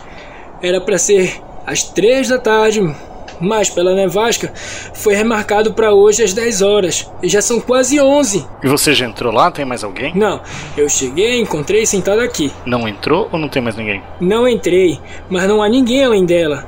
Bom, Francesco, acho que você pode agora então levar as duas lá pro hospital. Acho que eu e a Paola podemos é, dar uma procurada aqui. E o Mário dá uma carona pra gente depois, não é, Mário? Eu posso levar os meninos lá para baixo. O que vocês acham? Talvez a gente possa. Deixa eu ligar pro Dr. Simon. Imagina que a gente tenha pego o telefone dele, né? Sim. Vou ligar pra ele, dizer que a gente vai mandar duas crianças que parecem estar em estado de choque, desacordada. E assim que elas chegarem, a gente quer uma notícia delas. Tu mandou uma mensagem, né? Mandei uma mensagem pra ele. Tá. Ele responde: é, Tudo bem, preciso avisar alguém? Não, não precisa avisar ninguém agora, só mantém a gente informado. Um áudiozinho pra ele. Enquanto ele tá mandando mensagem, eu já viro pra menina e falo: O que, que aconteceu, menina? Ela tá assim, olhando pro vazio, assim, o olho dela. é, Ela tá apavorada. Daí não, não, não tem nem sinal que vai responder. Não. Eu pergunto pra ela é, mais uma coisa: Tem mais alguma amiga sua por aqui? S- Sabe de algum lugar? Você pode apontar pra gente ajudar elas. O- uma lágrima assim, se forma no, no olho dela e, e escorre, é, mas ela não, não fala nada. Eu não sou muito sensível mesmo, mas se tiver alguma amiga sua por aqui, mesmo que ela não esteja mais consciente, é o melhor momento pra gente achar ela é agora. Você não pode apontar? Um dado. Um. Ela pula pra, pra cima de ti, assim, ela começa a se mexer e, e ela começa a te socar. São, são socos de, de uma adolescente contra uma, uma montanha, né? É, só, E- eu tava segurando a outra menina, inclusive. É, não, ela, ela, ela tá. Ela tá tentando te agredir de, de qualquer, de, qualquer forma ali. Tá, eu. Sei lá, tô, eu tô com a outra menina de- no, no colo, eu viro de costas e deixo ela O bater. Francisco vai segurar essa outra menina. Calma, vamos. Vamos calma, nós vamos ajudar. Vamos, vamos até o seu ônibus ali pro hospital. Vou caminhando. Ela respira bem fundo assim e, e desmaia nos teus braços. Tudo bem, precisamos correr, que já são duas desmaiadas aqui. Vou arrastando ela com certa dificuldade. Por, mas não muito, né? Sendo adolescente. Pro ônibus. Né? Tá, o Mario vai descer com as duas então. Isso. Eu falo com ele, Mário. Você leva essas meninas direto pro hospital. Fale com o Dr. Simon. Ele já está avisado, já está aguardando você. Precisamos que elas sejam levadas para o hospital urgente. Precisamos conversar com elas. Tá, e daí eu volto aqui? E aí, pode voltar aqui. Eu vou no meu carro? Vai, vai, na sua, vai no seu carro. O hospital vai estar esperando. Ele, ele vai descer com as duas meninas então. Os três ficam ali, né? Vocês estão de frente pro, pro terceiro prédio, que é onde estava a menina sentada. É o prédio da direita. É. Bom, vamos dar uma procurada nos prédios, ver se a gente acha alguma pista, alguma pessoa. Isso tá muito estranho. Os três no mesmo prédio ou cada um num prédio? Vamos investigar juntos, porque qualquer surpresa a gente vai estar mais preparado. Ok, eu acho que não vai ter muito perigo por aqui, mas pode ser. Parece ter ninguém por aqui. No primeiro andar vocês realmente não acham ninguém, tem uma, uma lanchonete desativada, né? Só com algumas máquinas de, de venda de, de lanche. É, vocês subindo o, o primeiro lance de, de escadas. É, o lugar está sem energia elétrica, né? Até tem elevador. Mas vocês subindo o primeiro lance de escada, vocês encontram um, um homem, assim, já já de, de uma certa idade. Ele tá caído, assim, na parte de cima da, da, da escada. Tem, tem bastante sangue seco, assim, congelado é, numa poça próximo do, do, do pescoço dele. Parece que o pescoço dele foi, foi dilacerado, assim. O- essa marca poderia ser alguma coisa tipo um bicho ou um objeto que seria cortado. Tu, tu chutaria muito mais um bicho. E a gente viu alguma marca de outros bichos, arranhões, penas, alguma coisa no colégio. Não. Estranho. E, Paola, você que olhou, que examinou a menina, também não tinha nenhuma marca de bicho nela, igual parecida com essa, né? Sangue, você viu alguma coisa? A menina não tinha marca de ferimento, ela só tava com cheiro de conhaque e fria. É isso, né? De conhaque, sim. Uhum. Tem conhaque na sala? Ali não, é um é colégio, né? Não, não achamos nada, assim, né? Por enquanto não. Ainda tem mais alguns andares, né? Por ali não tem nenhuma marca de animal, só no, no corpo. São quantos andares? Eu não, eu não pensei nisso, uns seis talvez. Cada prédio, são três prédios de seis andares. É, o outro é maior. O do meio. Eu vou virar pros outros e falar, eu tô começando a ficar preocupado. Eu acho que a gente não tem muito tempo pra procurar esse essa criança. E tem a chance de ela não tá, não ter chegado aos prédios. Será que eles ficaram no meio do caminho? É o que eu tô pensando. Aqui tá tudo realmente muito vazio. Se era pra ter pelo menos algumas crianças, onde é que elas foram? Já estavam fugindo no meio da nevasca? A pergunta é, elas saíram antes ou depois dessa pessoa ser atacada? Pelo visto, quem atacou não atacou todo mundo, né? Tinha uma, uma pequena adolescente lá do lado de fora, apesar de estar de choque, estava vivo, sem ferimentos aparentes. A gente pode olhar o, pelo menos a recepção dos, dos próximos prédios e ver se tem alguma outra, outra pessoa. Eu acho que a gente podia se separar pelo menos em dois grupos e procurar, cada um procurar um prédio. A gente ia escutar uma vez falar: Eu vou no prédio do meio, vocês vão no outro, vamos olhar o, só o térreo, e se tiver um mezanino, alguma coisa, a gente olha e, e volta aqui no pátio. Certo. Tava pensando nisso também, que na entrada, se não tiver nenhuma, nenhum sinal, nada de diferente, de estranho, talvez não valha a pena perder muito tempo no prédio. Então melhor só dar uma olhada e a gente se encontrar. A gente parou no, no primeiro andar ainda, né? Na escada do primeiro andar, no segundo, né? Isso. Falei, acho que vale a pena olharmos pelo menos o segundo andar aqui. Tinha esse olho pra ele. Continue nesse, então. Eu e a Paola vamos pro prédio do meio, que é maior, e depois você vai pro terceiro. Nos encontramos no pátio, então. Certo. Qualquer coisa, você tem uma arma, né? Qualquer coisa, dê um tiro e a gente vem correndo. Perfeito. Paola e Giovanni então vão pro prédio central, né? Francesco, tu, tu vai subir ali mais, mais até o fim ou só mais um andar ou dois? Só mais um andar, só terminar essa escada e olhar o andar de cima, ver se tem alguma coisa diferente. Chamar, ver se tem mais alguém. Alô, alguém aí? Não, ninguém responde. Não encontro mais marcas bicho, animal, nada. Rola, rola um dado, vai. Sim. Não, nada, nada te chama atenção. Então eu desço de volta ali em direção ao terceiro prédio. O, o Giovanni e a Paola. Esse prédio chama a atenção de vocês, que ele não tem só a escada de um lado, ele tem uma escada de, de cada lado. Na área central dele tem um grande relógio cuco, assim, grande mesmo. Ele tem 6 metros, se não me engano, 6 metros e pouco. O lugar ali tá, tá bem frio, né, pela, pela porta aberta. Vocês estão vendo esse relógio cuco, antes de, de, de mais nada. Tem uma porta, alguma coisa que dá pra abrir? A portinha do cuco ou alguma outra? Lá em cima tem as portinhas que sai o cuco de, de hora em hora, né? Ou deveria. Só ela. Só ela, assim. Tem, tem uma, uma, uma portinha lá atrás que precisa abrir os parafusos, né? Pra, pra alguma manutenção. Mas não, assim, uma, uma de livre acesso. Qual que é a altura dessa portinha? Eu consigo abrir? Tu tem alguma ferramenta, alguma coisa? Não sei, eu tenho alguma ferramenta, alguma coisa? Não sei, porque tu andaria com, com ferramenta. Eu não vejo bolso, por não. quê. É, tu não, não teria Pé como de abrir. cabra, talvez, mas nada muito. Mas não no bolso, né? Não. Uma faca de uso, aquelas que E dói. eu não consigo adiantar a hora desse relógio? Empurrar o ponteirinho? Não, porque ele tá a 6 metros do, do chão. O relógio tá parado? Não, tá, tá. Parece não usar ainda eletricidade, né? De corda. E ele tá, tá, tá movendo. Daqui a uns 15 minutos o cuco vai sair. Bom, então a gente vai.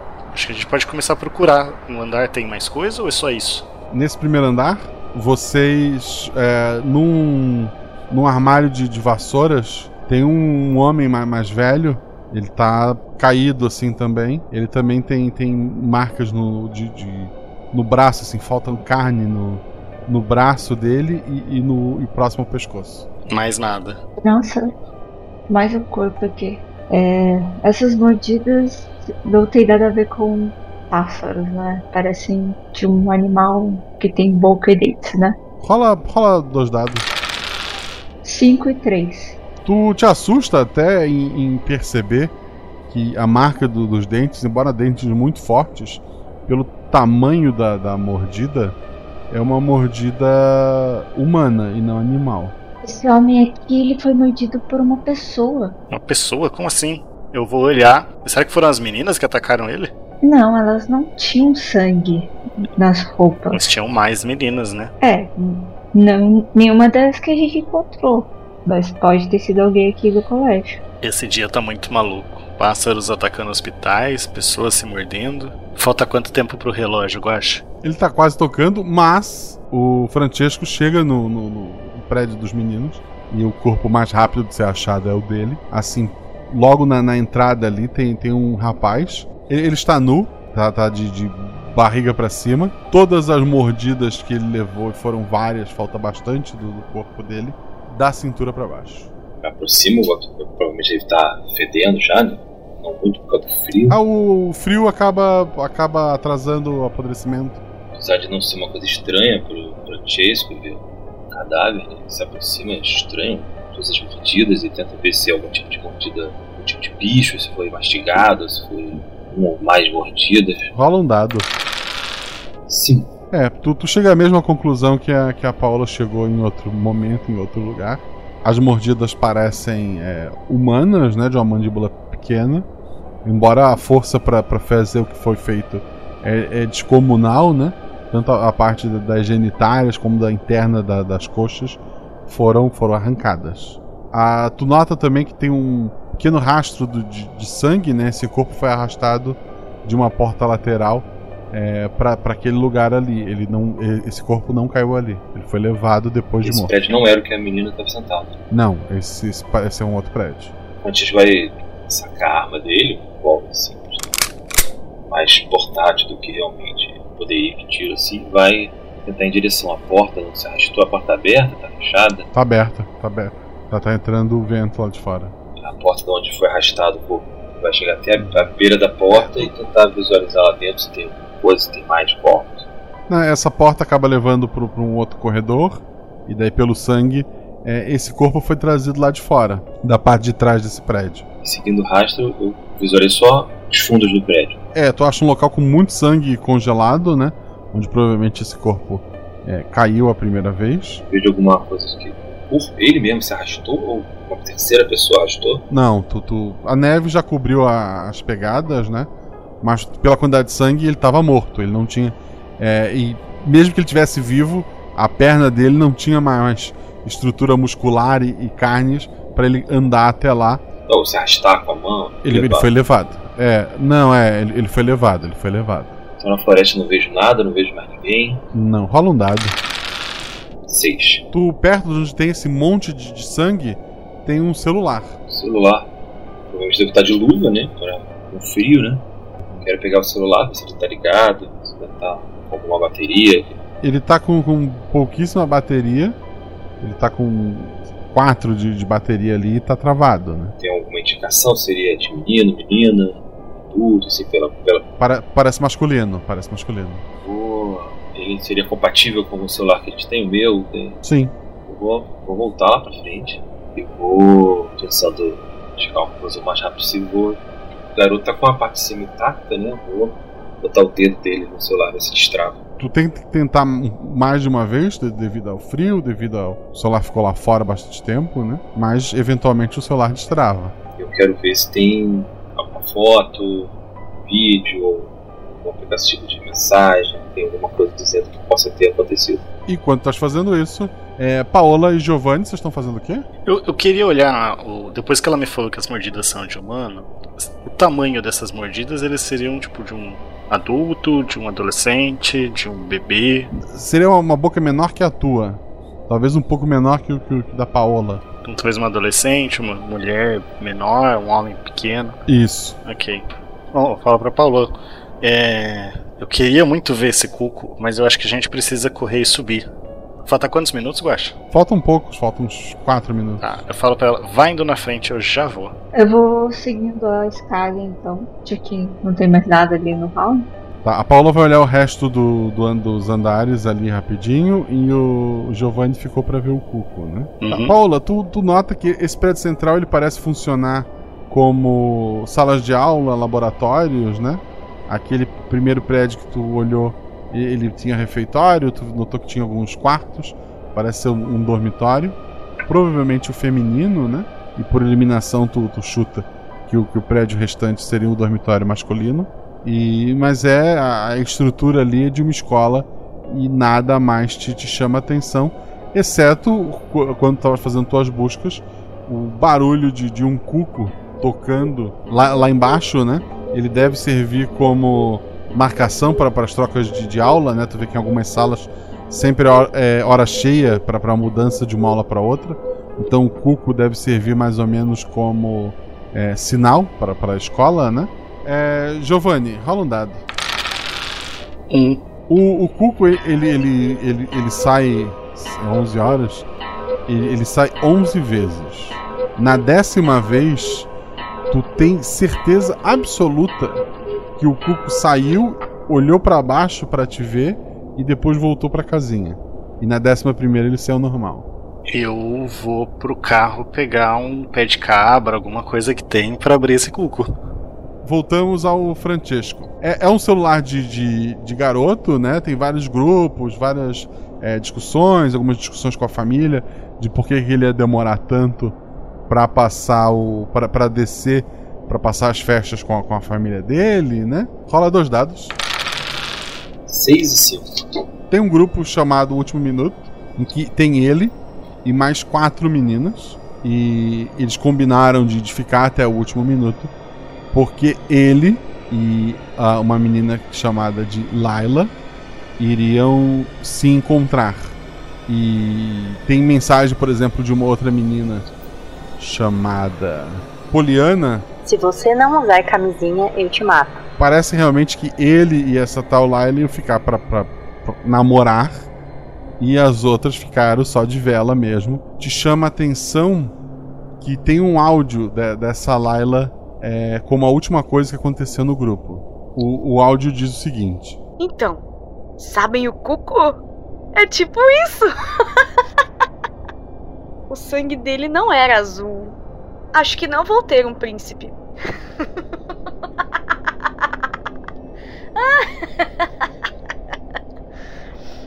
Peraí, estão me chamando.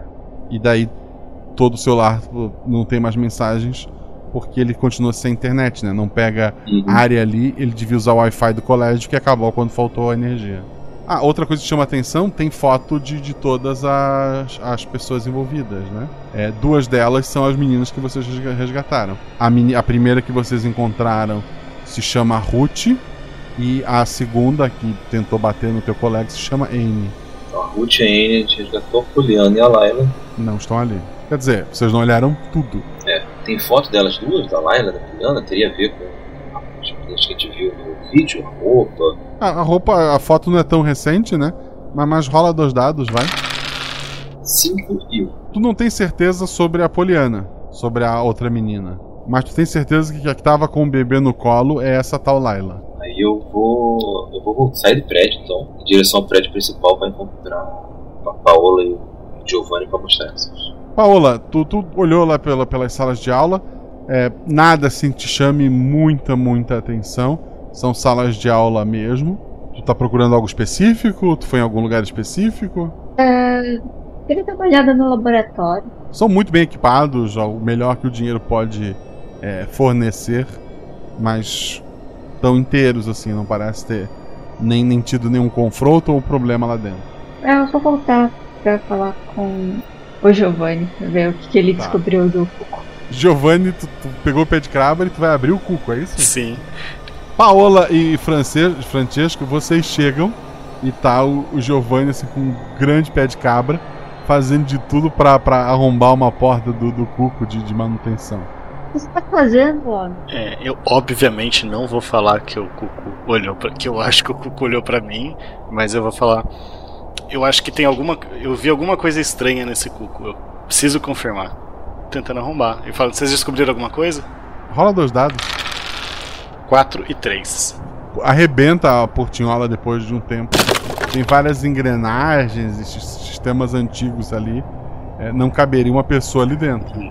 E o Cuco? Ele tá visível para O mim? cuco é lá em cima, né? Fica a 6 metros de altura. Tu não consegue acessar ele daí. Não dá pra ver nada. Não, Nada suspeito. não. Eu me aproximo do, do Giovanni. Veja, encontrei algumas informações muito interessantes aqui no celular.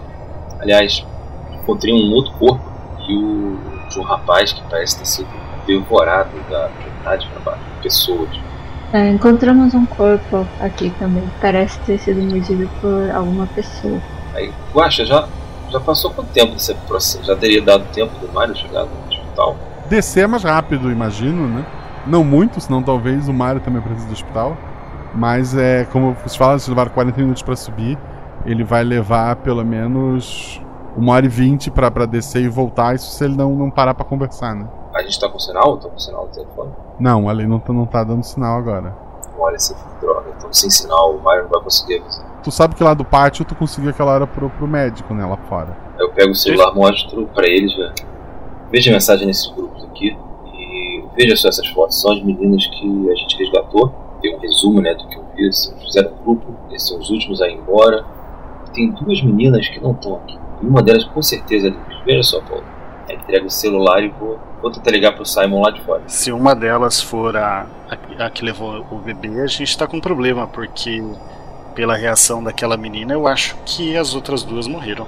Eu acho que a gente precisa procurar na floresta. É muita floresta, eu acho. É bastante floresta, dali até lá embaixo é bastante floresta. Ou elas só foram deixadas pra trás. O Francisco vai sair pra tentar chamar o médico lá, saber se chegaram lá. Ah, tu mandou mensagem? Eu liguei pra ele. Alô? Simon, as meninas chegaram aí? Duas meninas em estado de choque, sim. Ah, perfeito. O motorista já saiu? Já voltou? Ele saiu agora há pouco. Tá ótimo. Cuide bem delas. Elas sabem alguma coisa do que aconteceu. Aqui em cima tá uma coisa muito estranha. O Mário queria ligar para a polícia. Eu convenci ele a não ligar. Mas uma hora ou outra isso vai chamar a atenção. Esse pessoal aí em cima é filho de gente com muito dinheiro, tá? Sim, sim. Estamos tentando identificar o que, houve, que parece que uma das meninas foi que a gente viu. Vamos sair aqui o mais rápido possível, só esperar o Mário voltar aqui. Cuide bem das meninas. Pode deixar. O que, que vocês vão fazer enquanto o Mario não vem? Ou... Contei pra eles né, que, a, que as meninas já tinham chegado. E a gente tem que, de alguma forma, achar essa Layla e essa Poliana. Porque as famílias vão estar procurando, vão estar por falta e a gente vai ter um problema maior ainda. Né? É, eu acho que a gente podia tentar descobrir onde que é o quarto dessas meninas e do menino. É, será que tem algum registro, alguma coisa assim? A Paola passou por alguns registros no prédio principal, sim. Então, A gente pode ir lá. Vamos então. Vamos no, no quarto das meninas primeiro que a gente sabe melhor onde, como achar então. É, vocês descobrem ali pela, pelas fichas que cada aluno tem um quarto individual, que realmente um dos prédios é só para as meninas e, e professoras, e o outro é para os meninos e professores, né? Como vocês têm o nome da, da- do- dos alunos ali, vocês acham a indicação do quarto de, de cada um deles. Todos vão juntos num quarto? O que vocês vão fazer? Próximos dos quartos, me ajudaram. Os das meninas são três no, no mesmo andar e um no andar de baixo. Porque uma das meninas é um ano mais nova. As outras. A, três delas. A Poliana tem 16, as outras têm 17. Qual é que as que foram identificadas, que ele identificou como A, a Ruth e a Anne vocês identificaram. São, a Ruth estava caída e a Anne é a que estava em estado de choque na porta. Então eu quero ver o quarto das outras duas primeiro. Isso, acho Eu que acho que. pode ir na Poliana primeiro, depois subir na Layla. Ok. Vamos juntos então. É, o quarto da, da Poliana tá. tá trancado, né? Mas tu tem um pé de cabra, tu vai usar? Vou. O quarto dela é um quarto de menina, já tá bem vazio, porque é, tá com as malas prontas, né? Ela em teoria ia descer no, no ônibus ali, e ela deixou tudo pra trás. Nada que te chame muita atenção. O- vocês três estão juntos, né?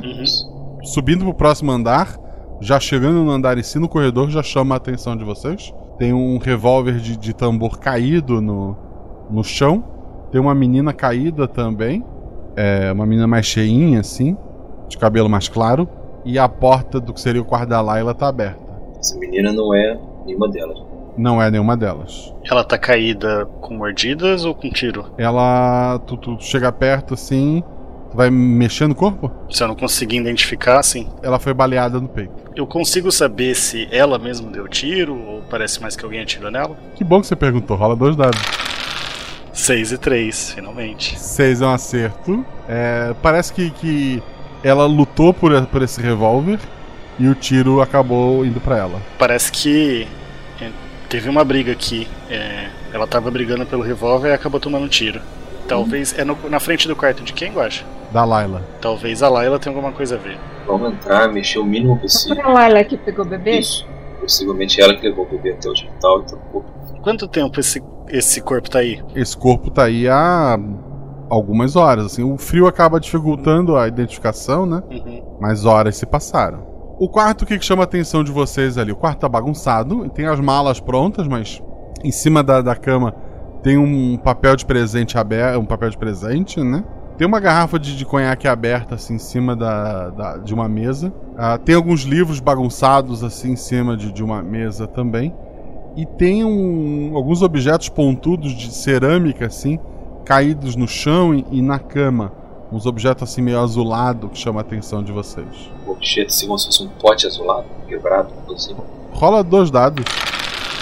3, que é meu atributo, isso. Tu acha a princípio que parece um, como se fosse um vaso de, de cerâmica, talvez? Um caco de um vaso de, de cerâmica.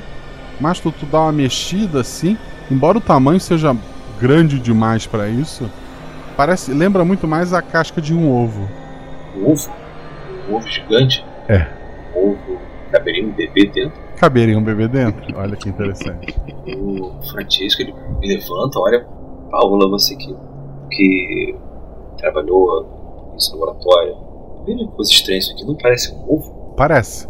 Eu acho que sim, né? Parece até, sei lá, quando você quebra o ovo da pasta pra comer, ele fica meio nesse formato. O Giovanni, que tinha comentado que tinha alguma coisa sobre o cuco e sangue azul no celular. Eu só, na verdade, eu acho, eu tava olhando o cuco e pra mim que a gente tá vendo um ovo gigante. Eu já tô pensando da onde que veio o bebê que elas levaram, porque não é uma coisa que você tem no internato. E esse ovo tá muito estranho, a gente já viu ataque de pássaro. Então, bom, eu acho que eu vi o Cuco olhando para mim. Aí eu acho que eu vou tocar de novo o áudio, a menina todo, tá? Pra lembrar o que tu falou. O, o áudio é de uma pessoa assim meio fora de si, da Laila, dizendo: Então, sabem o cuco? É tipo isso. o sangue dele não era azul. Acho que não vou ter um príncipe.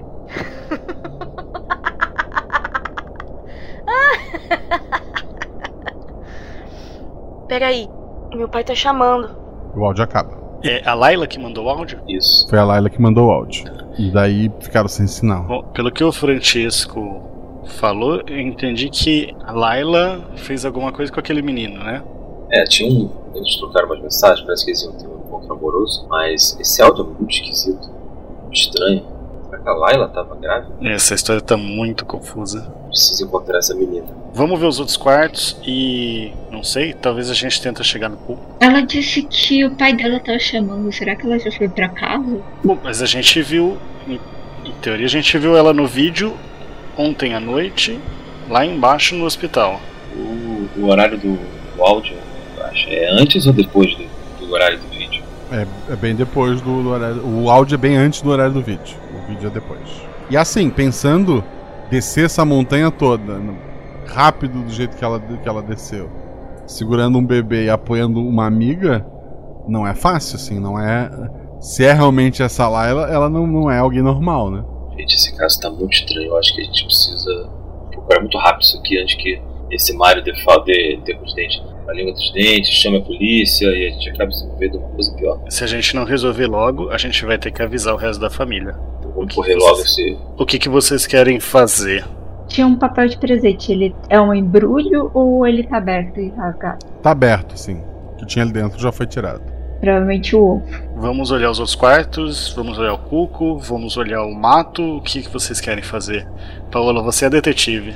Acho que vamos dar uma olhada no quarto da Poliana que a gente não, não encontrou ainda. Pode ser que ela seja outra menina que estava junto com a Laila. Então vamos. Vocês dão uma procurada no- nos outros quartos, incluindo o da, da Poliana. Acham fotos impressas da- das meninas, né? A Poliana tem muitas e muitas fotos da Laila, mais do que das outras meninas, por algum motivo. Vocês dão uma olhada ali, nada mais assim chama a atenção de vocês. É, vocês vão até o cuco, vocês falaram, Tem né? alguma escada em algum lugar? Ou algo que possa. um, um móvel que seja fácil de colocar lá pra subir? Lá, lá próximo do, do cuco tem escada de, de manutenção. Tá, então eu vou subir e vou abrir o cuco. Tá, vamos lá. Dois dados. Pra ter atributo ou menos. 5 e 2, 5 é meu atributo. Tá, tu consegue escalar facilmente. Ninguém vai impedir ele, né? Só pergunto, o que, que você tá querendo achar aí no cuco? Eu não faço ideia o que, que a gente tá querendo achar além do bebê. Onde a gente vai achar esse bebê? Tu abre a. Tu, tu escalou o relógio, o relógio, né? A escada leva até um ponto e tu sobe mais, mais um pedaço. Tu chega até a, a portinhola do, do cuco, né? Tu já, já tirou teu próprio ati- atributo. Tu consegue forçar a porta e tu vê lá dentro assim, o cuco é, pronto pra sair quando der o horário dele, né? E ele tá normal. Tá normal. Que cor que é esse cuco? Cor é um cuco. Depende, pode ser qualquer cor. Ele é meio esverdeado. A sua não resposta já me deu mais informação do que eu precisava. Tá. é, bom, o Cuco não tá olhando pra mim, nada assim. Eu falei, é, eu acho que isso aqui não tem nada mesmo. Rola um dado. Um. Tu ou bateu no ponteiro do relógio, talvez o relógio realmente te odeie, mas quando tu tá desistindo ali, tu, tu, tu olha pro lado, a- o, o cuco se lança rapidamente pra frente, é, não te acerta por questão de, de segundos, né? Ele faz aquele barulho alto perto de ti e depois ele se recolhe novamente. Gente, esse, esse relógio aqui tá maluco. É, eu olho pro Cuco, nada, normal. Nada. Tá lá parado. Então, eu desço. Tem muita coisa estranha acontecendo. O, o Mario chega lá, Então, mas alguém precisa ser resgatado? Como estão as coisas? Não, não, tá tudo certo. Não tem mais ninguém. E o resto das crianças? E o pessoal? Olhamos aqui não achamos ninguém. Acho que eles já resolveram ir de outro modo. Ele tá olhando assim, mega desconfiado pra vocês. Ele olha pro Cuco assim, que tá arrombado do lado, que tá com a portinha aberta lá em cima. Aí eu falo pra ele, eu gosto muito de Cucos, eu queria ver mais como que era esse. Esse tá no Guinness, o livro dos recordes. É o maior relógio cuco do mundo. Espero não ter estragado ele então. Paulo, não se preocupe, Mário. Pode, pode ir descendo, pode ir voltando, que nós já vamos também. Eu queria falar com os zeladores antes de ir, Não encontramos ninguém aqui.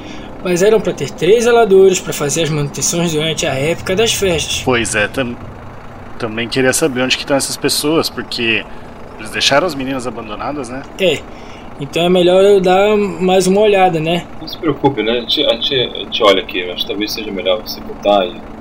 Você tem informação dos. Essas meninas eram que vocês você vinha buscar mesmo? Tinha alguns meninos. Acho que falta ainda um menino e três meninas para descer. Pois é, a gente tá preocupado que essas meninas podem ter ido pra floresta. Você viu como que aquela menina reagiu? E as meninas não estão aqui. Talvez elas chegaram lá até o hospital. A gente viu no vídeo, né? Precisamos organizar um grupo de buscas então. Não, a gente já solicitou um grupo. Eu já, já fiz a solicitação, já tá tudo certo. Fala dois dados. 5 e 4. O Mario pensa, ah, ele é policial, né? Que bom que você estava aqui, foi uma sorte. Então eu vou descendo? Tá tudo certo. Tá, ele vai pro ônibus dele. É, mas eu viro pros outros e eu falo, bom, a ideia dele não é de toda ruim. Será que a gente poderia solicitar para algumas pessoas mais de confiança pra ajudar? Tem alguém mais perto ali, Guacha, que conseguiria fazer um perímetro de busca nas, nas- na floresta? Da polícia ou da máfia? Da máfia? Pode até ser da Tem. polícia, mas. É, eles não vão, assim, não é algo muito. Qual é o motivo que tu vai dar pra essa busca? Giovanni, lembre que estamos aqui para ajudar a Angel A gente não pode deixar, deixar transparecer que a gente tá aqui. É, Acho mas- melhor a gente dar uma investigada rápida e, se não encontrar ninguém, a gente sai e tenta achar as meninas no caminho, talvez. Então vamos, mas a gente tem que pensar as prioridades. Se a gente não conseguir, a gente tem uma criança perdida. Mas a gente tem uma criança também, então, que tá com a gente. Então, vamos investigar rapidamente esse prédio, pra gente não chamar muita atenção pra gente, mais do que a gente já tá chamando. Eu acho que a gente devia ir pra, pra floresta mesmo. Ver o caminho que elas fizeram e tentar achar alguma coisa. E olha, no, no prédio dos meninos, eu vi o corpo do rapaz, ele, ele foi atacado nos fundos do prédio. Talvez a gente possa olhar lá. Bom, mas o Mário disse que só tinha cinco meninas, duas já desceram, uma é, não está viva mais. Os homens que a gente viu provavelmente são os zeladores e o menino que também está morto. Só estão faltando realmente essas duas meninas que a gente viu no vídeo. Isso. Então, eu não sei se ela não tiver na. Se, se elas não estão aqui no dormitório feminino, eu acho que a floresta é o mais provável. E talvez pra descer foi fácil, mas elas não conseguiram voltar. É o que eu penso também. Apesar de que pra descer foi muito fácil. É, pra descer deve ter tido algum tipo de ajuda, porque eles chegaram muito rápido aqui embaixo. Bom, a gente sabe que tinham pessoas aqui mais fortes do que o normal que atacaram as pessoas. Provavelmente essas duas meninas. E aí, vamos descer ou vocês querem procurar mais? Eu acho que a gente pode partir, partir da onde você encontrou aquela poça de sangue, talvez. Partido dali e indo pra floresta. A do menino, nos fundos do prédio. Um outro, eu acho que esse fundo do prédio ele, é oposto ao caminho das meninas teriam feito ou Isso. ele é do outro lado? Aham. Esse conjunto, esse, isso aconteceu do outro lado, uma, uma outra parte da floresta. Acho que, acho que vale a gente dar uma olhada lá para saber se eles continuaram por ali. Ou se alguma informação ali pode ajudar a gente a rastrear, não necessariamente de voltar nesse percurso vindo do hospital. Né? A gente vai lá para trás e tentar ver se acha alguma uma outra indicação no pátio para trás, na floresta. Ah, vamos olhar principalmente na borda das- da floresta. Vocês buscam por ali, nada chama a atenção de vocês. Vocês passam um bom tempo procurando e nada. Acho que estamos na pista fria aqui. Acho que Não tá, tá dando em nada isso aqui. Vamos voltar. Talvez a gente possa tentar um trecho outro de floresta pela, pela estrada, a gente parar de vez em quando e tentar ver se encontra alguma pista. Vamos fazendo isso. É, eu vou descendo a floresta. ah, eu vou descer pela floresta. Posso ter um sinalizador, Guache? Não faz sentido, né? Não faz. Mas qualquer coisa eu atiro, eu tento fazer barulho, alguma coisa pra vocês me localizarem e vocês me encontram por baixo. Leva uma lanterna, o carro tem uma. Vou pegar a corda também e o pé de cabra. Deve servir a lanterna, deve servir gente conseguir encontrar você. Ou tem. Eu teria uma faca?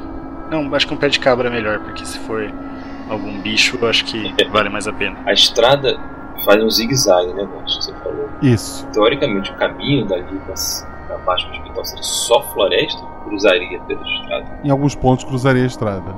Então vamos fazer isso. Eu vou, tipo, eu vou descendo com o carro, tento, a gente vai se encontrando, se cruzando pelo caminho. Isso vai levar um bom tempo. Já vai pra baixo, talvez. O Mário já foi embora? O Mario foi, vocês dispensaram ele? Só pra ter certeza. Eu, eu vou falar pro Francesco. Não, desçam até o fim e. Vocês podem conversar com as meninas. Eu dou meu jeito. Eu tenho alguma habilidade de sobrevivência na selva. Então, tome cuidado, rapaz. Tá com uma arma na mão? Tem Claro, dela- sempre. Eu fui pro carro, dei uma lanterna pra ele. Consegui pelo menos sinalizar ou iluminar alguma coisa que precisar. Mas aqui ainda tá no meio do dia. A gente vai descer então. Vou descer um pouco mais devagar pra ter mais atenção na estrada. Pra ver se a gente visualiza alguma coisa na- nas beiras da estrada. Também vou prestar atenção, como eu não, não sou a pessoa que tô dirigindo, consigo olhar pelos lados. Vocês fazem isso por um bom tempo, fazem a busca de vocês. É bem complicado é, andar em vários pontos, a neve fica mais, mais fofa, fica escorregadia. E vocês não chegam a nada de novo. A gente foi pro hospital falar com as meninas. né? Lá fora, no- quando vocês chegam no, no hospital, tem, tem vários carros assim caros, né? É, vocês veem imprensa, tem polícia lá no estacionamento, tá agitado. Demoramos demais, gente. Isso não vai ser bom. Ele deve ter vazado. Mário deve ter ligado. Um. É, a, a estrada é bem visível quando, quando vocês estão descendo, é um caminho único, né? Um, um policial faz sinal pra vocês é, pararem. A gente.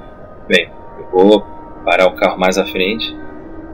Não ter muito pra onde fugir, né? Eu vejo assim, não tem muito pra onde ir. Ah, nisso, o, o Giovanni continua descendo o resto do caminho pela floresta até chegar atrás do hospital, né? Uhum.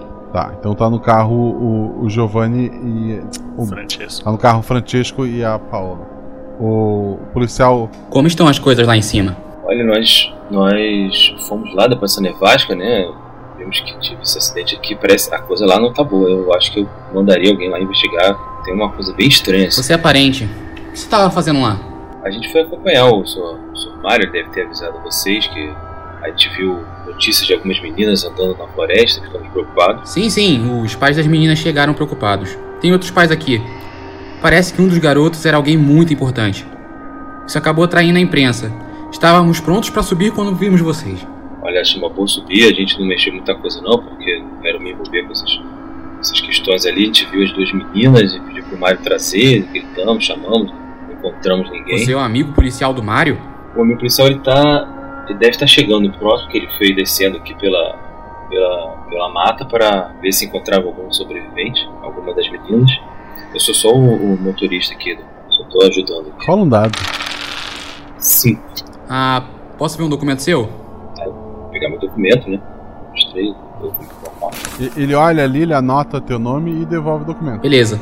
Qualquer coisa a gente te procura. Ah, obrigado. Acho que, acho que vale a pena vocês irem pra lá logo. Saio, vou parar o carro mais longe do hospital, além do, da confusão um pouco e, e voltar pro hospital. Giovanni, você vê que tá, tá aquele circo armado na frente do, do- do hospital, né? Tu tava descendo em uma posição mais alta. Tu, tu chega ali a- até a parte de trás do, do, do hospital. Consigo dar uma chamada, ligar pro Giovanni enquanto a gente tá parando o carro? Consegue. Giovanni? Oi. Ó, fomos parados por polícia aqui, tá um circo aqui, tá um mundo, imprensa, polícia, os pais, as crianças. Tá uma confusão aqui embaixo. Falei que você tava andando pelo mato buscando as crianças, que a gente não mexeu em muita coisa. Vimos as crianças, tentamos encontrar mais alguém e viemos embora. Então eu, eu acho que a missão original. Eu não sei o quanto que a gente vai conseguir manter ela. Mas Vocês não, conseguem falar com as meninas? Então, estamos voltando pro hospital agora e vamos tentar ver se a gente consegue alguma informação com elas, mas pedir a ajuda do, do Dr. Simon, ver se ele consegue, talvez, uma desculpa de alguma, alguma análise, falar com elas. Tome cuidado aí quando, quando descer aí.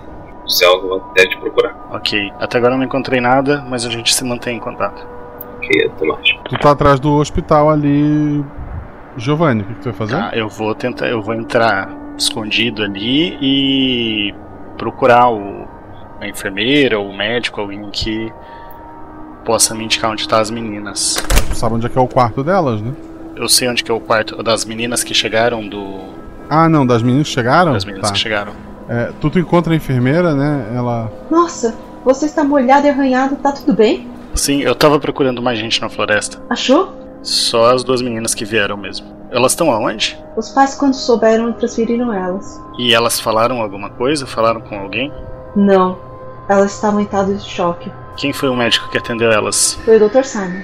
Ele tá aqui ainda? Está sim. Ela, ela- ela chama ele e ele ele vem falar contigo. Pois não? Como, estão, como estavam as meninas, doutor? Ah, uma delas estava bem mal de hipotermia. Teria morrido se vocês não a tivessem resgatado. Agora estão bem fisicamente, mas trauma, eu não sei. Parece que elas viram algo realmente assustador. Foi a impressão que eu tive também. É, você não viu mais nada? Elas não falaram nada? Não, não nos falaram mais nada. A situação lá em cima também não tá muito bonita, não. Parece que houve algum tipo de ataque na escola. É, não é à toa elas estarem em choque. Eu não sei como que elas sobreviveram. Ele, ele, tá, ele tá pensativo, assustado, não. Nada de demais. É, e os meus amigos já chegaram? Seus amigos? Os que estavam comigo conversaram com o senhor? Sim, eu imagino que logo estarão aqui. A gente entra tranquilo, sem chamar muita atenção, e fala com a recepcionista de que o próprio Dr. Simon. Vocês estão reunidos ali. Eu falo com eles. Bom, as meninas já foram embora, pelo jeito. É, não deram muita informação. Nenhum sinal na floresta. É, uma área muito grande para eu cobrir também, mas. Pelo menos era o caminho mais óbvio que eu fiz, né? Eu não sei onde que estão essas duas meninas.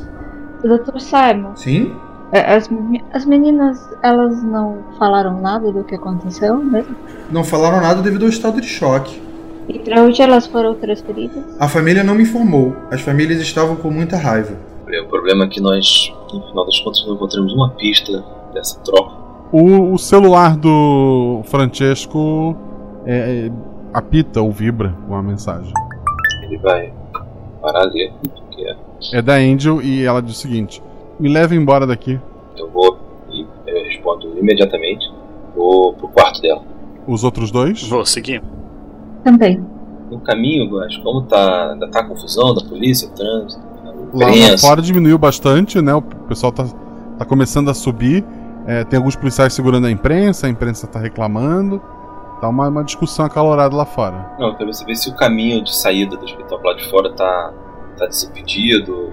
Como a gente vai ter que cruzar a imprensa pra passar. alguma coisa. A imprensa parece mais preocupada com, com os policiais e com o que tá acontecendo lá em cima. A gente pode sair por trás também. Então a gente vai no quarto falar com ela.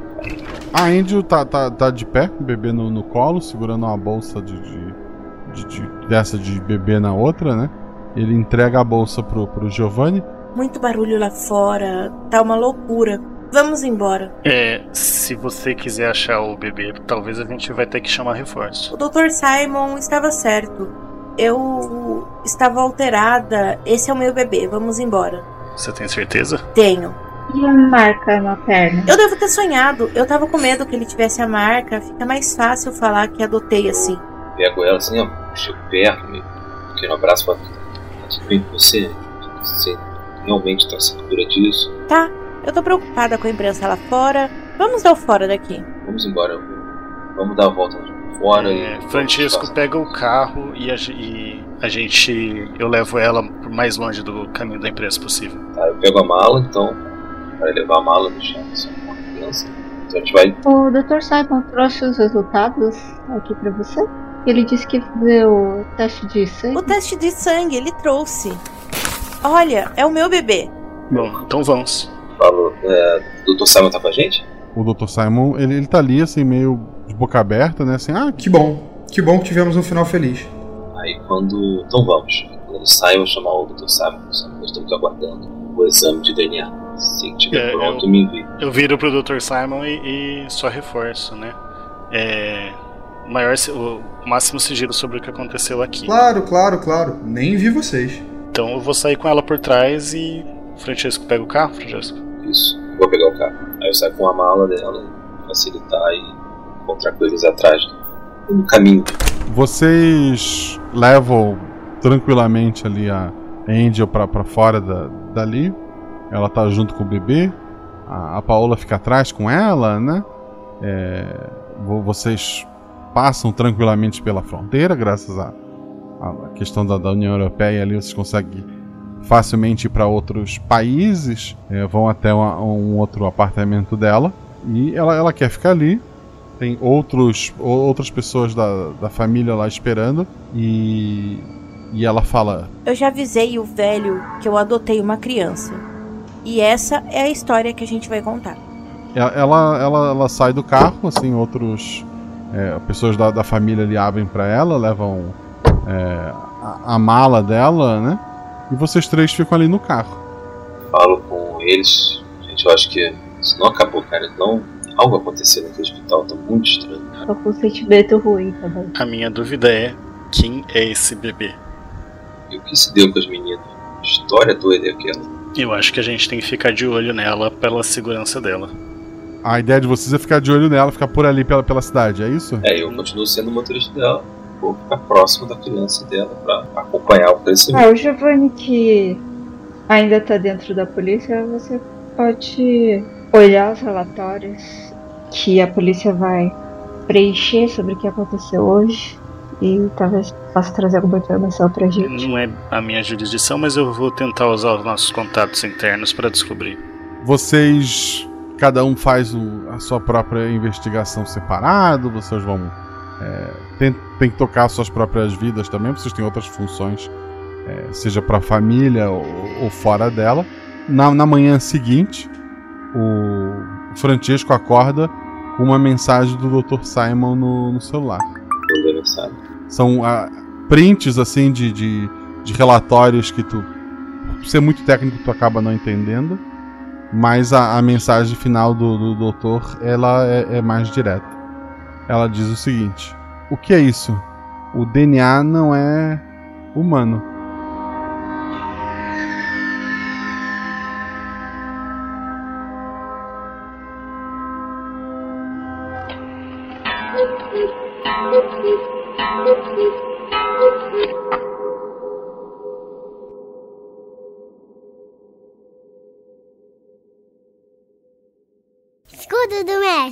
O escudo mestre é uma estrutura de papelão ou madeira que o mestre usa para esconder suas anotações no lançamento de dado.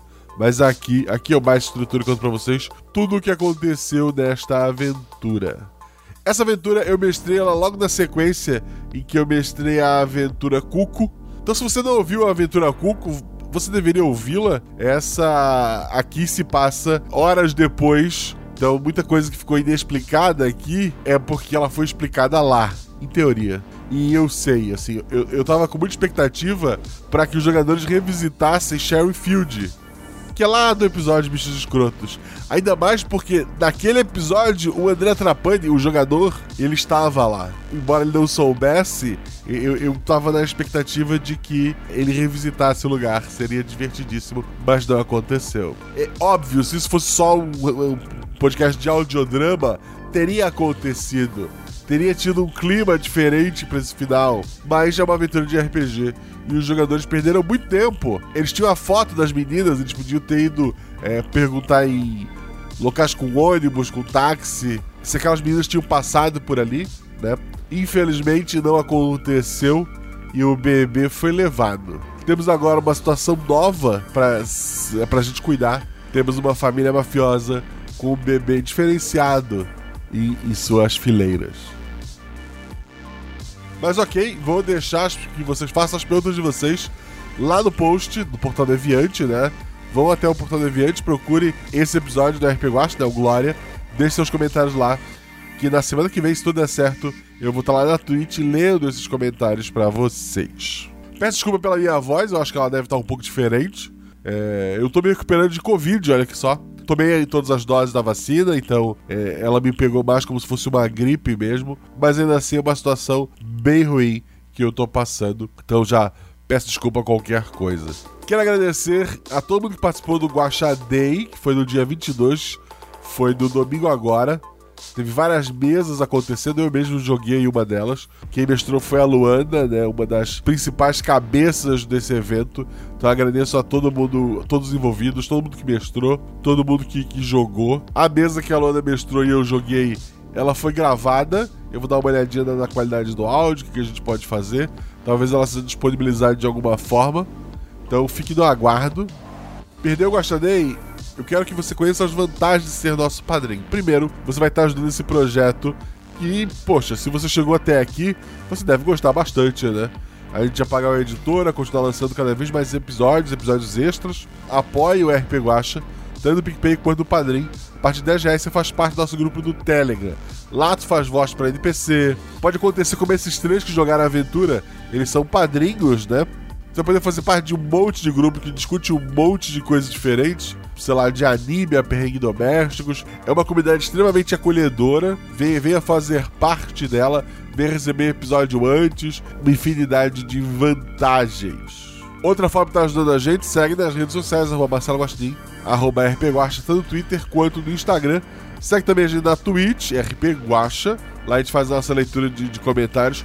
Eu queria realmente produzir mais conteúdo para lá, mas eu já gravo três podcasts e, e, é complicado, né, gente? Mas se vocês apoiarem cada vez mais, quem sabe surjam mais coisas por lá. Esse episódio então teve a participação dos padrinhos, como eu falei, do André Trapani, que além de padrinho, ele faz parte do, do SciCast, um podcast de divulgação científica que eu também faço parte. Então dá uma conferida lá. Teve também o do Gustavo Martinez. Tu encontra ele no Twitter como Guga, com dois Gs. Witzy, W-I-T-Z-E. Dá uma conferida lá, segue ele também. Ele não tem um projeto para chamar de seu, mas ele tem um Twitter. E temos a Mari. A Mari, maravilhosa, ela fez a ilustração do daquele guaxinim que foi usado no Guaxadei. É, ela tá em todas as redes sociais como Tinta e Pixel. Dá uma conferida lá.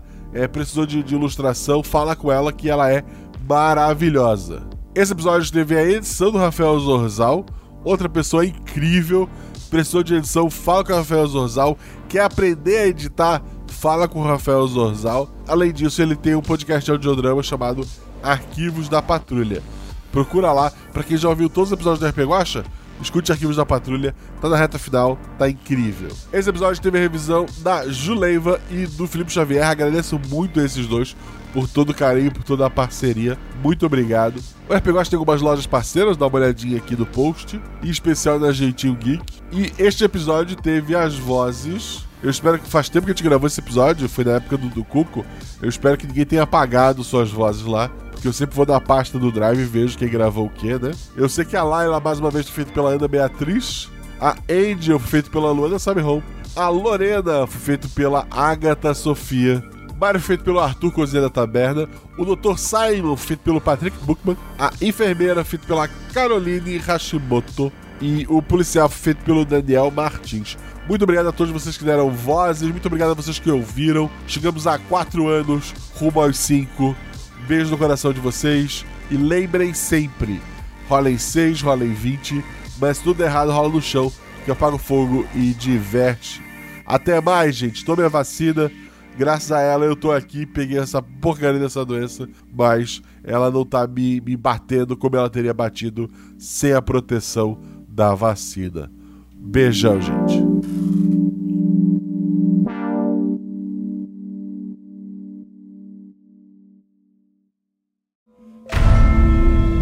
São os números que regem o multiverso. Sete realidades paralelas, que já foram três. Quatro linhas sagradas, uma linha vazia e duas preenchidas de escuridão. Um guaxinim representando um, três meninas segurando um seis e uma infinidade de possibilidades entre eles. E você? Qual o seu número?